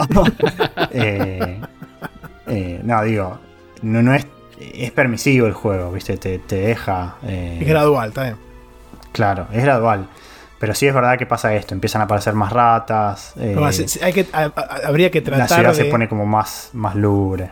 habría que tratar de, de ir para el lado de hacer stealth, digamos. En teoría. Si uno quiere el final bueno, entre comillas, sí. Eh, tampoco, qué sé yo. Es bueno, es. Tampoco es que uno se convierte en, un- en el malo malo, que es un tirano, hijo de puta, pero. eh, Está bien. No, se qué entiende. igual. sí, es, es una versión de la historia más, más oscura, quizás. Che, y si, si encima además de matar a los guardias matás a los tipitos que estaban dando vuelta ahí, ¿en qué te Bueno, convertís? eso, si, si- Pará, los pará, civiles, pará. está, ¿Mataste a los civiles? Cabo, eh, Bueno, ese es pero- psicólogo. psicólogo. Vos dijiste que te gustaba jugar en Stealth, ¿desde cuándo? O sea, No, no, no. Yo dije que juego shooter y que intenté jugarlo en pasaba eso fue un intento muy pequeño, me parece. Pasaba por al lado y me gritaba. Claro, se meten en el medio del combate, Bueno, tenés- escúchame. Tenés Claro. la máscara esa toda terrorífica. Encima estaba, encima estaba arrodillado. No, igual, recomendación para vos, Cabo, si lo querés seguir intentando y para cualquiera que esté escuchando. Eh, pásense, o sea, para mí también el sistema de combate melee no está bueno. O sea, como última opción, zafa, pero no está bueno. Básense más en todo lo que es armas a distancia y artilugios. Artilugios como granadas, como las espirales cortantes, como unos aparatitos que hackean las máquinas. Entonces, las máquinas que están en el mundo, por ejemplo, eh, o sea, todo este mundo se usa aceite ballena y hay máquinas tipo steampunk, pero no. Algunas tiran cohetes, otras tiran rayos. Y si le metes el hackeo justo en la base, en vez de hacerte daño a vos, le hace a los enemigos.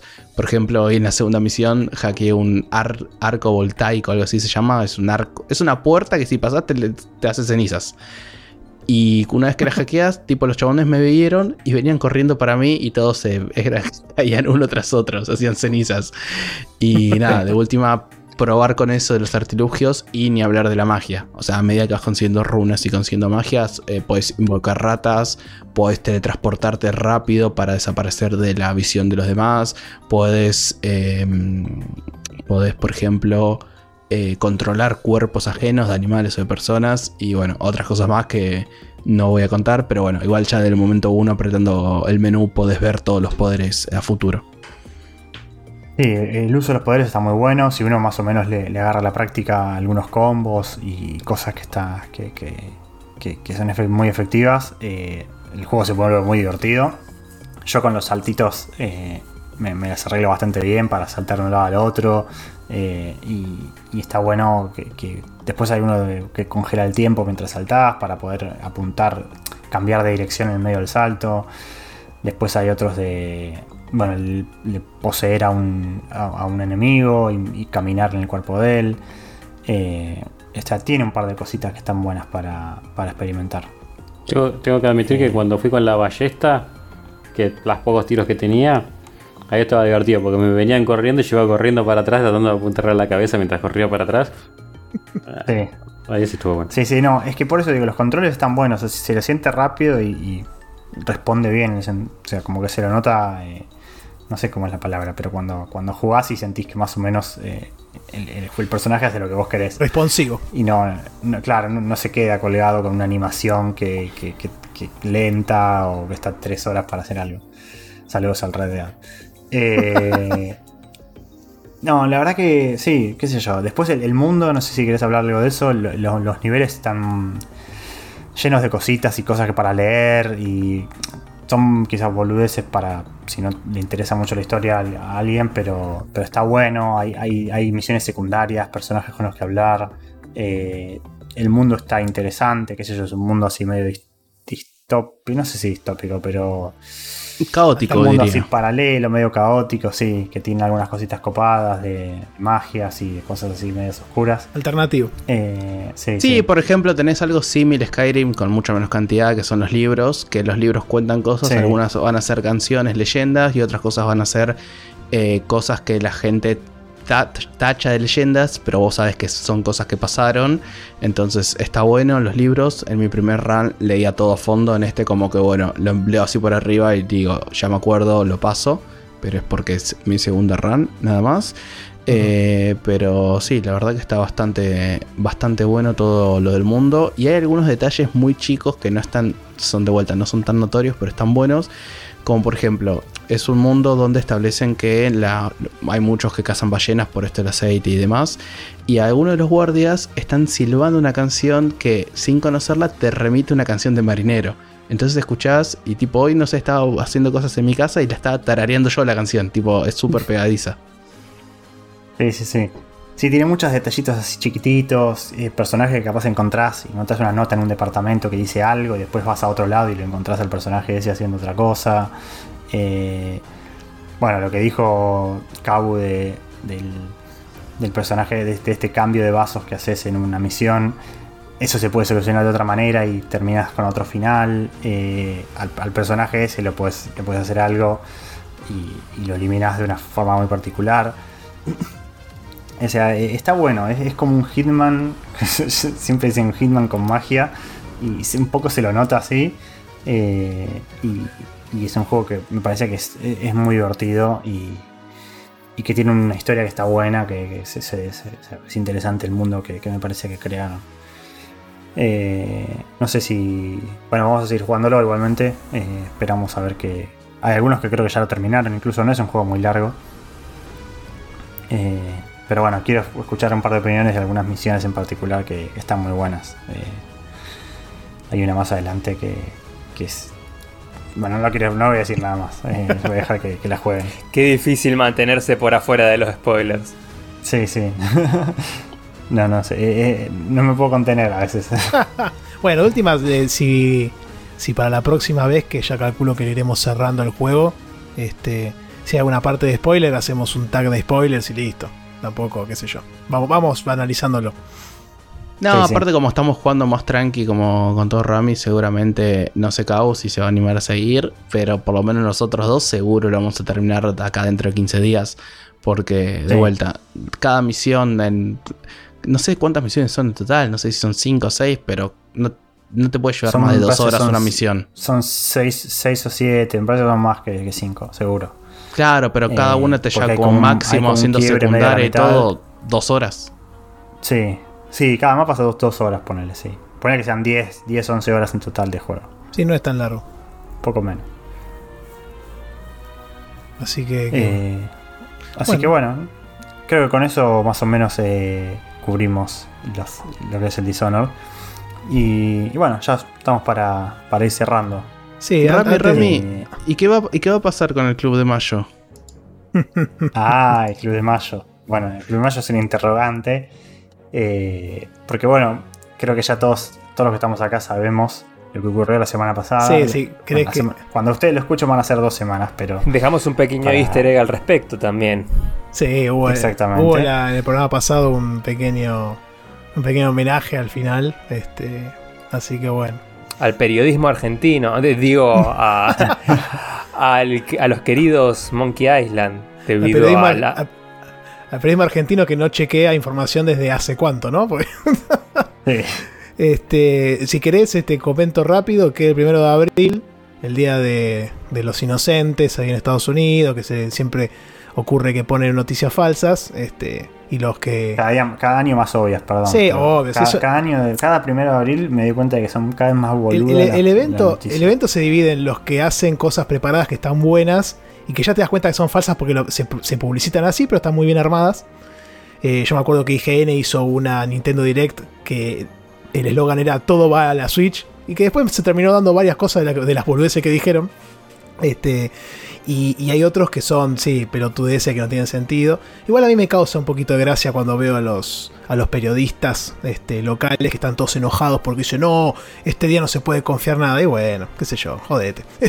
y, Es un día eh, al año. es, es muy gracioso. Pero bueno, el amigo, el amigo Ron, este agarró y dijo que esa tradición le pareció una pavada, pero bueno, justo este año quería cambiar las cosas y, y dijo que iba a estar trabajando en la, en la secuela que, que se debía de, de Monkey Island, o sea, Monkey Island el que sería el verdadero 3, según él, porque él dejó El, la... el famoso 3A de aquel El tres- posteo de hace como 10 años. Sí, también, en su blog. Y bueno, nadie le dio pelota porque era primero de abril y resulta que después el 4 salió un tráiler precioso de un minuto y un tweet donde el tipo le alegró la vida a mucha gente. Este, anunciando realmente en colaboración con Devolver Digital y obviamente Lucasfilm, que son los dueños de la IP, que detrás está Disney. Así que este, de todo ese conglomerado salió que ahora Ron, después de, de, su, de su éxito con Thimbleweed Park, que ya lo habíamos comentado en el programa el año pasado, eh, sale a, a- sacar una nueva, una nueva entrega de la, de la franquicia Monkey Island. Después de tantos años, ¿no? Va a seguir su historia. Eh, calculo que le dará un cierre, vamos a ver qué ocurre. Y bueno, esta noticia cayó como un terremoto en el HQ, se imaginarán acá en la, en la sede central de la, de la logia, estábamos todos muy contentos, casi todos muy contentos. Este, después algunos que no han jugado y, y- y veían la noticia un poco de costado, pero el resto que, que tenemos alguna conexión, este, no sé si quieren comentar un poco, ah, lo digo así en vivo, su conexión con la saga. A ver, Porco, yo sé que sos fanático, así que...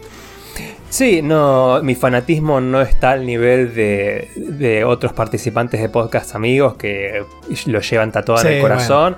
Pero aún así es una saga a la que le tengo muchísimo cariño. Yo jugué los primeros tres, o sea, los dos de, en los que participa Ron Gilbert y el tercero. Los tres me parecieron brillantes, obras maestras. Eh, vamos con la, la polémica. El 3 es excelente, es un juegazo. la- Sí. El doblaje en español es graciosísimo. Oh, adhiero, adhiero. Pero mi Es el favorito. pollo diablo. ¡Es el pollo diablo! Pero mi favorito es el 2. Sí, sí, Jugado, eh, jugado en aquella época lejana de computadoras en DOS. Lo jugué en DOS en un Uh. monitor monocromático sin mouse. Movíamos el, el cursor con las teclas, con las flechitas del teclado. Había algunas ¿Qué? partes donde eso nos jugaba en contra, pero bueno. Y después sí. de grande lo volví a jugar ya en, en una compu no más actual. Y no vaya a ser que toque este tecla junta, ¿no? Oh. Este, Lunit, no sé si alguien más. Yo te voy a decir que del, el Monkey Island 1 lo conocí eh, por mi primo, que era más grande que yo, que tiene como 5 o 6 años más grande que yo, allá en la época de DOS. Y me gustó, lo copié, me lo llevé, no me acuerdo si en un disco de 5 un cuarto o uno de 3 y medio. Debe haber sido de 3 y medio porque la versión de 5 de cinco un cuarto ocupaba 4 disquetes. Yo tenía esa. No, esto era, no, eran 4, así que tiene que haber sido la de 3 y medio. Pero bueno, si tenías de 5 un cuarto y ocupaba tanto era porque era de baja densidad, porque los de alta densidad tenían casi tenían 1.2 y el otro 1.4. Así que Ah, no mira, sé, no sabía. No sabía. Y no solamente eso, sino que tenías que fotocopiarte el disco que era para entrar, que era de las caritas, que antes de entrar te mostraba una cara y vos tenías que agarrar un disco, combinar esas dos partes de la cara y eh, poner un código que te decía ahí abajo, que era esa la, la forma de anticopia de aquel momento. El Dial de Pirate. Así que había que, que hacer todo ese jueguito y había que fotocopiarse eso para poder jugar el juego. El DRM. Ujú. Tal cual. Eh, después ese, bueno, me lo copié y lo jugué y lo terminé. Jugué al 2, jugué al 3, jugué al 4. Y irónicamente el que menos tengo recuerdos del 2. No Mira. sé por qué. Capaz que porque lo habré jugado muy continuado del 1, no sé, pero es el que menos tengo recuerdos. Así que no puedo decir que sea el mejor. Eh, tengo... el- ¿En el 2 está la parte del escupitajo o en el 1? En el 3. ¿En el 3? Bueno, ves, ves que no tengo recuerdos del 2. Tengo muy pocas cosas. No, pará. Ahora me hiciste dudar. No me suena el escupitajo. No, me parece que es del 2. Sí. Yo tengo recuerdos de que es del 2, pero los, los tengo muy difuminados. Así que bueno, tendría que jugarle también un, un- un repasito al 1 y al 2 para, para cuando salga este. ¿Está cool? No, ahí creo que con Rami estamos en otro barco. Ninguno de los dos jugó en su momento lo- los Monkey Island. Yo sí me, me saqué la cuenta pendiente. eh, el año pasado o hace dos años jugué el 1, eh, la versión remaster nuevo. Me encantó. Eh, todavía sigo puteando por el tablón y el pescado, pero me encantó el juego. Eh, y claramente me voy a subir a, a este, al club. Voy a volver a jugar al 1 porque mi memoria es mala, lo cual es bueno para las aventuras gráficas, pues las puedo volver a jugar. Eh, y el 2, eh, ahora quiero jugar el 1 y el 2. Y si me da el tiempo, el 3. Ahora que todavía no dijimos qué vamos a hacer, ¿eh? Ojo. Pero sí, sí, sí. Ahí. que- Bueno, ya- ya- ya- ya- el, el Sí. que está viendo en YouTube ya tiene una placa que dice Club de Mayo Monkey Island 1 y 2. Y seguramente vamos a poner los logos. Por supuesto, por supuesto. Bueno, Rami, también si querés comentar o, o- o qué No, esperás. bueno, yo mucho para comentar no tengo más que lo que dijo Sakul. Yo soy total neófito de, de las aventuras gráficas en general, eh, de varios géneros, en realidad, que, que capaz son muy clásicos, pero, pero yo no jugué ningún exponente, pero eh, las aventuras gráficas es, es uno de ellos. Y así que nada, eh, contento también por poder probarlo fuera Sí. de, de- de lo común para mí. Sé que es, es muy amado, bueno, los chicos de Café Fandango lo aman, así que eh, sé que no me voy a decepcionar, pero bueno, es algo nuevo totalmente para mí. Este, yo no Che, comenté, pero, pero rápidamente eh, em, yo el 3 lo, lo jugué de chico, no sé cómo me llegó, la verdad que des- desconozco el origen de cómo me hice con ese juego, pero me encantó, me costó tres huevos pasarlo, porque en esa época, para los oyentes jóvenes que ya con lo que le dijimos los disquetes ya no saben ni qué estábamos hablando, pero en esa época no había ni internet o internet por teléfono, entonces no tenías acceso a nada de información de cómo resolver las- los problemas. Y te trabas y te trababas. Y si no tenías amigos que estuvieran jugando, olvídate, ¿no? Este, otra época, la verdad que, que increíble. Y mm, sobrevivimos igual, bien. Este, y, y bueno, me encantó porque, como bien dijiste, el- el- las voces en español, las de Guybrush, Son las del resto de los personajes eran fantásticas. Este, Papapichu, como el otro día decía Guille también, este, el pollo diablo, este, todas las Jarope boludeces de, que- pa- para hacer la saga Jarope de Cacuana. Sí, también, razón. Este, qué bárbaro. Bueno, y ese lo jugué en su momento. eh, y hace poco lo, lo compré en GOG o en Steam. Y jugué como hasta la mitad. eh, que todavía me acordaba bastante bien. Pero a partir de ese momento no me acuerdo nada. Así que va a estar lindo volver a jugar esa parte. Ya que Y lo el- mencionaste, confirmo sí. que el, sí, el concurso de escupitajos era en el 2. Yo lo confundí porque el escenario donde ocurre se parece bastante, porque es un, un lugarcito verde con un par de marquitas, al escenario del duelo de Banjo. Banjos en el Ah. Monkey 3. Qué bueno eso. y, mm, y después el, el Monkey Island 1 jugué también la- el remake. Estaba viendo cuándo fue, yo lo tenía en mente que fue hace poco. Fue, lo terminé de jugar en diciembre de 2015. ¿Cómo pasa el tiempo, boludo? Hace 7 años que lo, que lo pasé. Obviamente ya me- lo- la parte del tablón me acuerdo, el resto posiblemente no. Así que Che, Que no me sé siento insu- insultado que nadie nombró todavía las peleas robóticas de, de monos robot del 4. no. Y porque no lo jugamos. Claro, por ese, ese vos lo jugaste vos solo. por eso. Este, así que, mm, bueno, dicho esto, se imaginarán que el juego de mayo, casi por DNU salió, que va a ser este Monkey Island. Este, diríamos obligatoriamente, o, o- o los- les sugerimos, los invitamos a que nos acompañen con el 1 y el 2, ya que como dijimos antes, Ron Gilbert va a tomar a partir del final del 2 este, para, para desarrollar el nuevo título. Pero vamos a incluir el 3 como opcional porque la verdad que es un juegón. Este, y ahí aparece Murray, que es la calavera que está en el trailer. Porque evidentemente Ron no puede eliminar a Murray y a un Personajón. Claro, porque es, te pegas un tiro en el pie, ¿entendés? Porque estás sacando un personaje que es fantástico. Igual más allá del 1, el 2 e incluso el 3, en el canal que vamos a armar en el Discord, si alguien por alguna razón quiere hacer toda la saga y quiere comentar después el 4 y 5, Sí, obviamente también. usando el tag de spoiler y demás, no hay problema. O sea, va a ser el canal para hablar de Monkey Island. Sí, Y- sí. Y, el- y tengo entendido que en el 5 participó Ron Gilbert. Así que no sé si se lo cuenta como canon o no al 5, porque todavía no lo juego, lo tengo ahí en el backlog. Participó, mira, este no, no dijo nada. Él, él dijo que va a ser después del 2, creo que Devolver en su comunicado oficial dijo que sigue la historia después del 2. Este, y él dijo que el actor de voz de Murray estaba muy involucrado. Este, y ahí a partir de ahí la gente empezó a lucubrar que va a haber cosas del 3 canon. Pero podría ser solamente Murray y listo. Veremos cómo lo resuelven después en el nuevo juego. Esperemos que salga dentro de poco también. Este, pero bueno, mientras que salga después de mayo, así nos da tiempo a jugar a los otros y ponernos a tono. Pero bueno, los invitamos a todos a que nos acompañen. Porque este capítulo va a estar saliendo en la tercera semana de abril. Este. Y ya a partir de ahí queda una semana más para arrancar mayo. Así que. Que vayan calentando motores. Este, como siempre los invitamos a que se sumen a Discord. Que ahí tenemos la charla al día a día. Y vamos compartiendo capturas y comentarios y vivencias y demás. Los hemos, los hemos hecho con. Lo hemos hecho con. Con el Chrono Trigger, con el Earthbound, también con el Dishonored. Este. Y lo vamos a hacer con este también. Así que, que bueno, ya con eso queda ya determinado cómo sigue el club. Este, y no sé si les parece que arranquemos con los saludos. Te saqué de la conducción, este. No, está bien, está bien. Te, te en mi lugar. Ah, así que tenemos unos saludos de esta semana, unos saludos a los hermanos de la logia. Primero quiero arrancar con las nuevas este, incorporaciones al Discord. Estaba acá revisando. Se sumó Martín Asteuswain. Este. Amigo mío tenía- ese. Ah, creo que tenía otro nombre antes, puede ser, se lo cambio. este, después este, se sumó Dalwen lleno. Eh, vamos, vamos, Manaos. Se sumó también el que cuando entró le empezamos a saludar con el nick ese muy bueno. Eh, después se sumó Sad17 y Leo.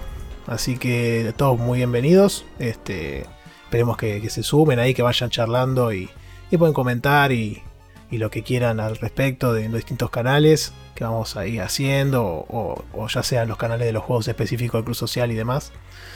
Y mm, vamos a pasar ahora, no sé, Sakul, ¿querés pasar a Twitter o a- Déjame ayudarte, pasamos a. YouTube. Eh, tenemos de- del último programa este dos comentarios. Uno de Joseba, que es J en el Discord, que nos comentó en el programa 10. Uf, ¿Cuánto? Ya, ya pasaron 11 programas de eso. Eh, puso, vengo del futuro, Sakula un del Witcher. Sabias palabras, grandes verdades han sido dichas en ese comentario. Y después MDJK en el, ulti- en el programa 19 nos comenta, no, el Braid hay que terminarlo. Yo también me negaba a jugarlo por los gráficos, pero hay que seguirlo.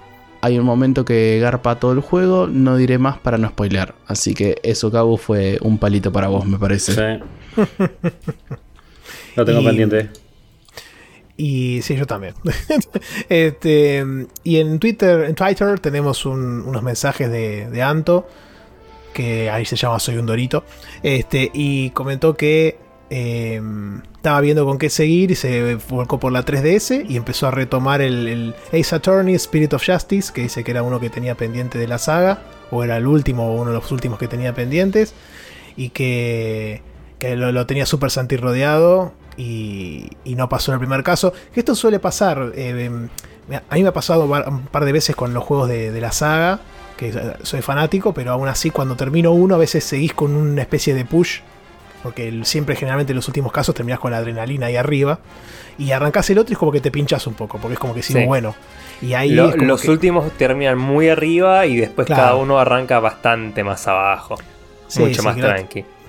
Que la otra vez Faldu creo que nos mostraba en el Discord cómo iba con el The Greatest Attorney, con el último que salió el año pasado. Eh, y, mm, y yo le dije que, haga, que, que meta, que le meta fuerza porque los primeros dos casos son bastante lentos y muy introductorios. Y ya después, a partir del tercero, cuando el caso de, de que se, del, del asesinato en el tren, en el carromato, digamos, eh, se va todo al carajo. Así que este, espero que él lo haya podido seguir por ese lado. Y bueno, Canto también nos decía que, que le pasó eso, ¿no? Que lo dejó colgado y que ahora iba a seguir con el, con el, con el juego este. Así que le mandamos un saludazo y ojalá que lo siga y que nos comente ahí en el Discord también si quiere. Yo este no lo jugué, así que también me lo debo lamentablemente. Pero, pero bueno, siempre más esa Attorney en la vida es mejor. Ahora el último vendió 500.000, parece que fue un éxito, así que vamos, vamos, que salga nuevo y que saquen la otra trilogía de vuelta y todo. Bueno, y si quieren ser parte, parte de esta sección final de saluditos, comentarios y demás menciones que hacemos, acuérdense que nos pueden mandar un mail a la logia del backlog o a la logia del backlog. Si no, también nos pueden escribir eh, por Twitter a arroba logia del backlog. Nos pueden mandar un privado al Telegram a logia y bajo del y bajo backlog. Y si no, en YouTube nos buscan como Logia del Backlog. Ahí dentro de la descripción de los videos y de la parte de la descripción del canal también tienen el link al Discord. También está en la video de Twitter el link al Discord si se quieren sumar y comentar con nosotros el Dishonor, el Monkey Island o por qué no, nunca jugaron Chrono Trigger y lo van a jugar y quieren comentarlo, el canal sigue abierto. Sí, totalmente. Eh, nos pueden encontrar en Spotify, nos pueden encontrar en, en Google Podcast, este, o en cualquier podcatcher que tengan, ahí ponen la RSS, que está generalmente puesta en todos los posteos de los programas, y en Twitter. Este, yo recomiendo Pocas Daddy, así que pueden escuchar por ahí. este, y mm, antes de finalizar, hoy jugamos, bueno, yo jugué al, al, al- ¿cómo se llama este? el, el, Te, el- te el- desafío a nombrar el juego de Cabo sin preguntarle Sí. a él. no, era Overcrowd, este, algo de Commute, ¿no? Sí. Con Mute Em Up. Commute Map, ese lo jugaste en la compu. Eh, yo jugué al Eastward en Switch. Este, y después estuvimos hablando en el club social de, del Earthbound, del Dishonored, y mencionamos el Monkey Island que ya va a venir. Así que. Y, bueno, y después algunas negociaciones muy interesantes a mitad de capítulo y, y otras cuestiones ahí lindas para, para poder repasar del programa. Así que Rami, si querés, Bueno, eso, creo que ya dieron todo el cierre ustedes. y solo me queda decir eh, cerrar la puerta, hasta la próxima. apagar la luz. sí, sí, apagar la luz y, y apagar la compu. Eh, bueno, nos veremos en el próximo episodio de La Logia con nuevos jueguillos para, para comentar. Un saludo. Adiós. Chau,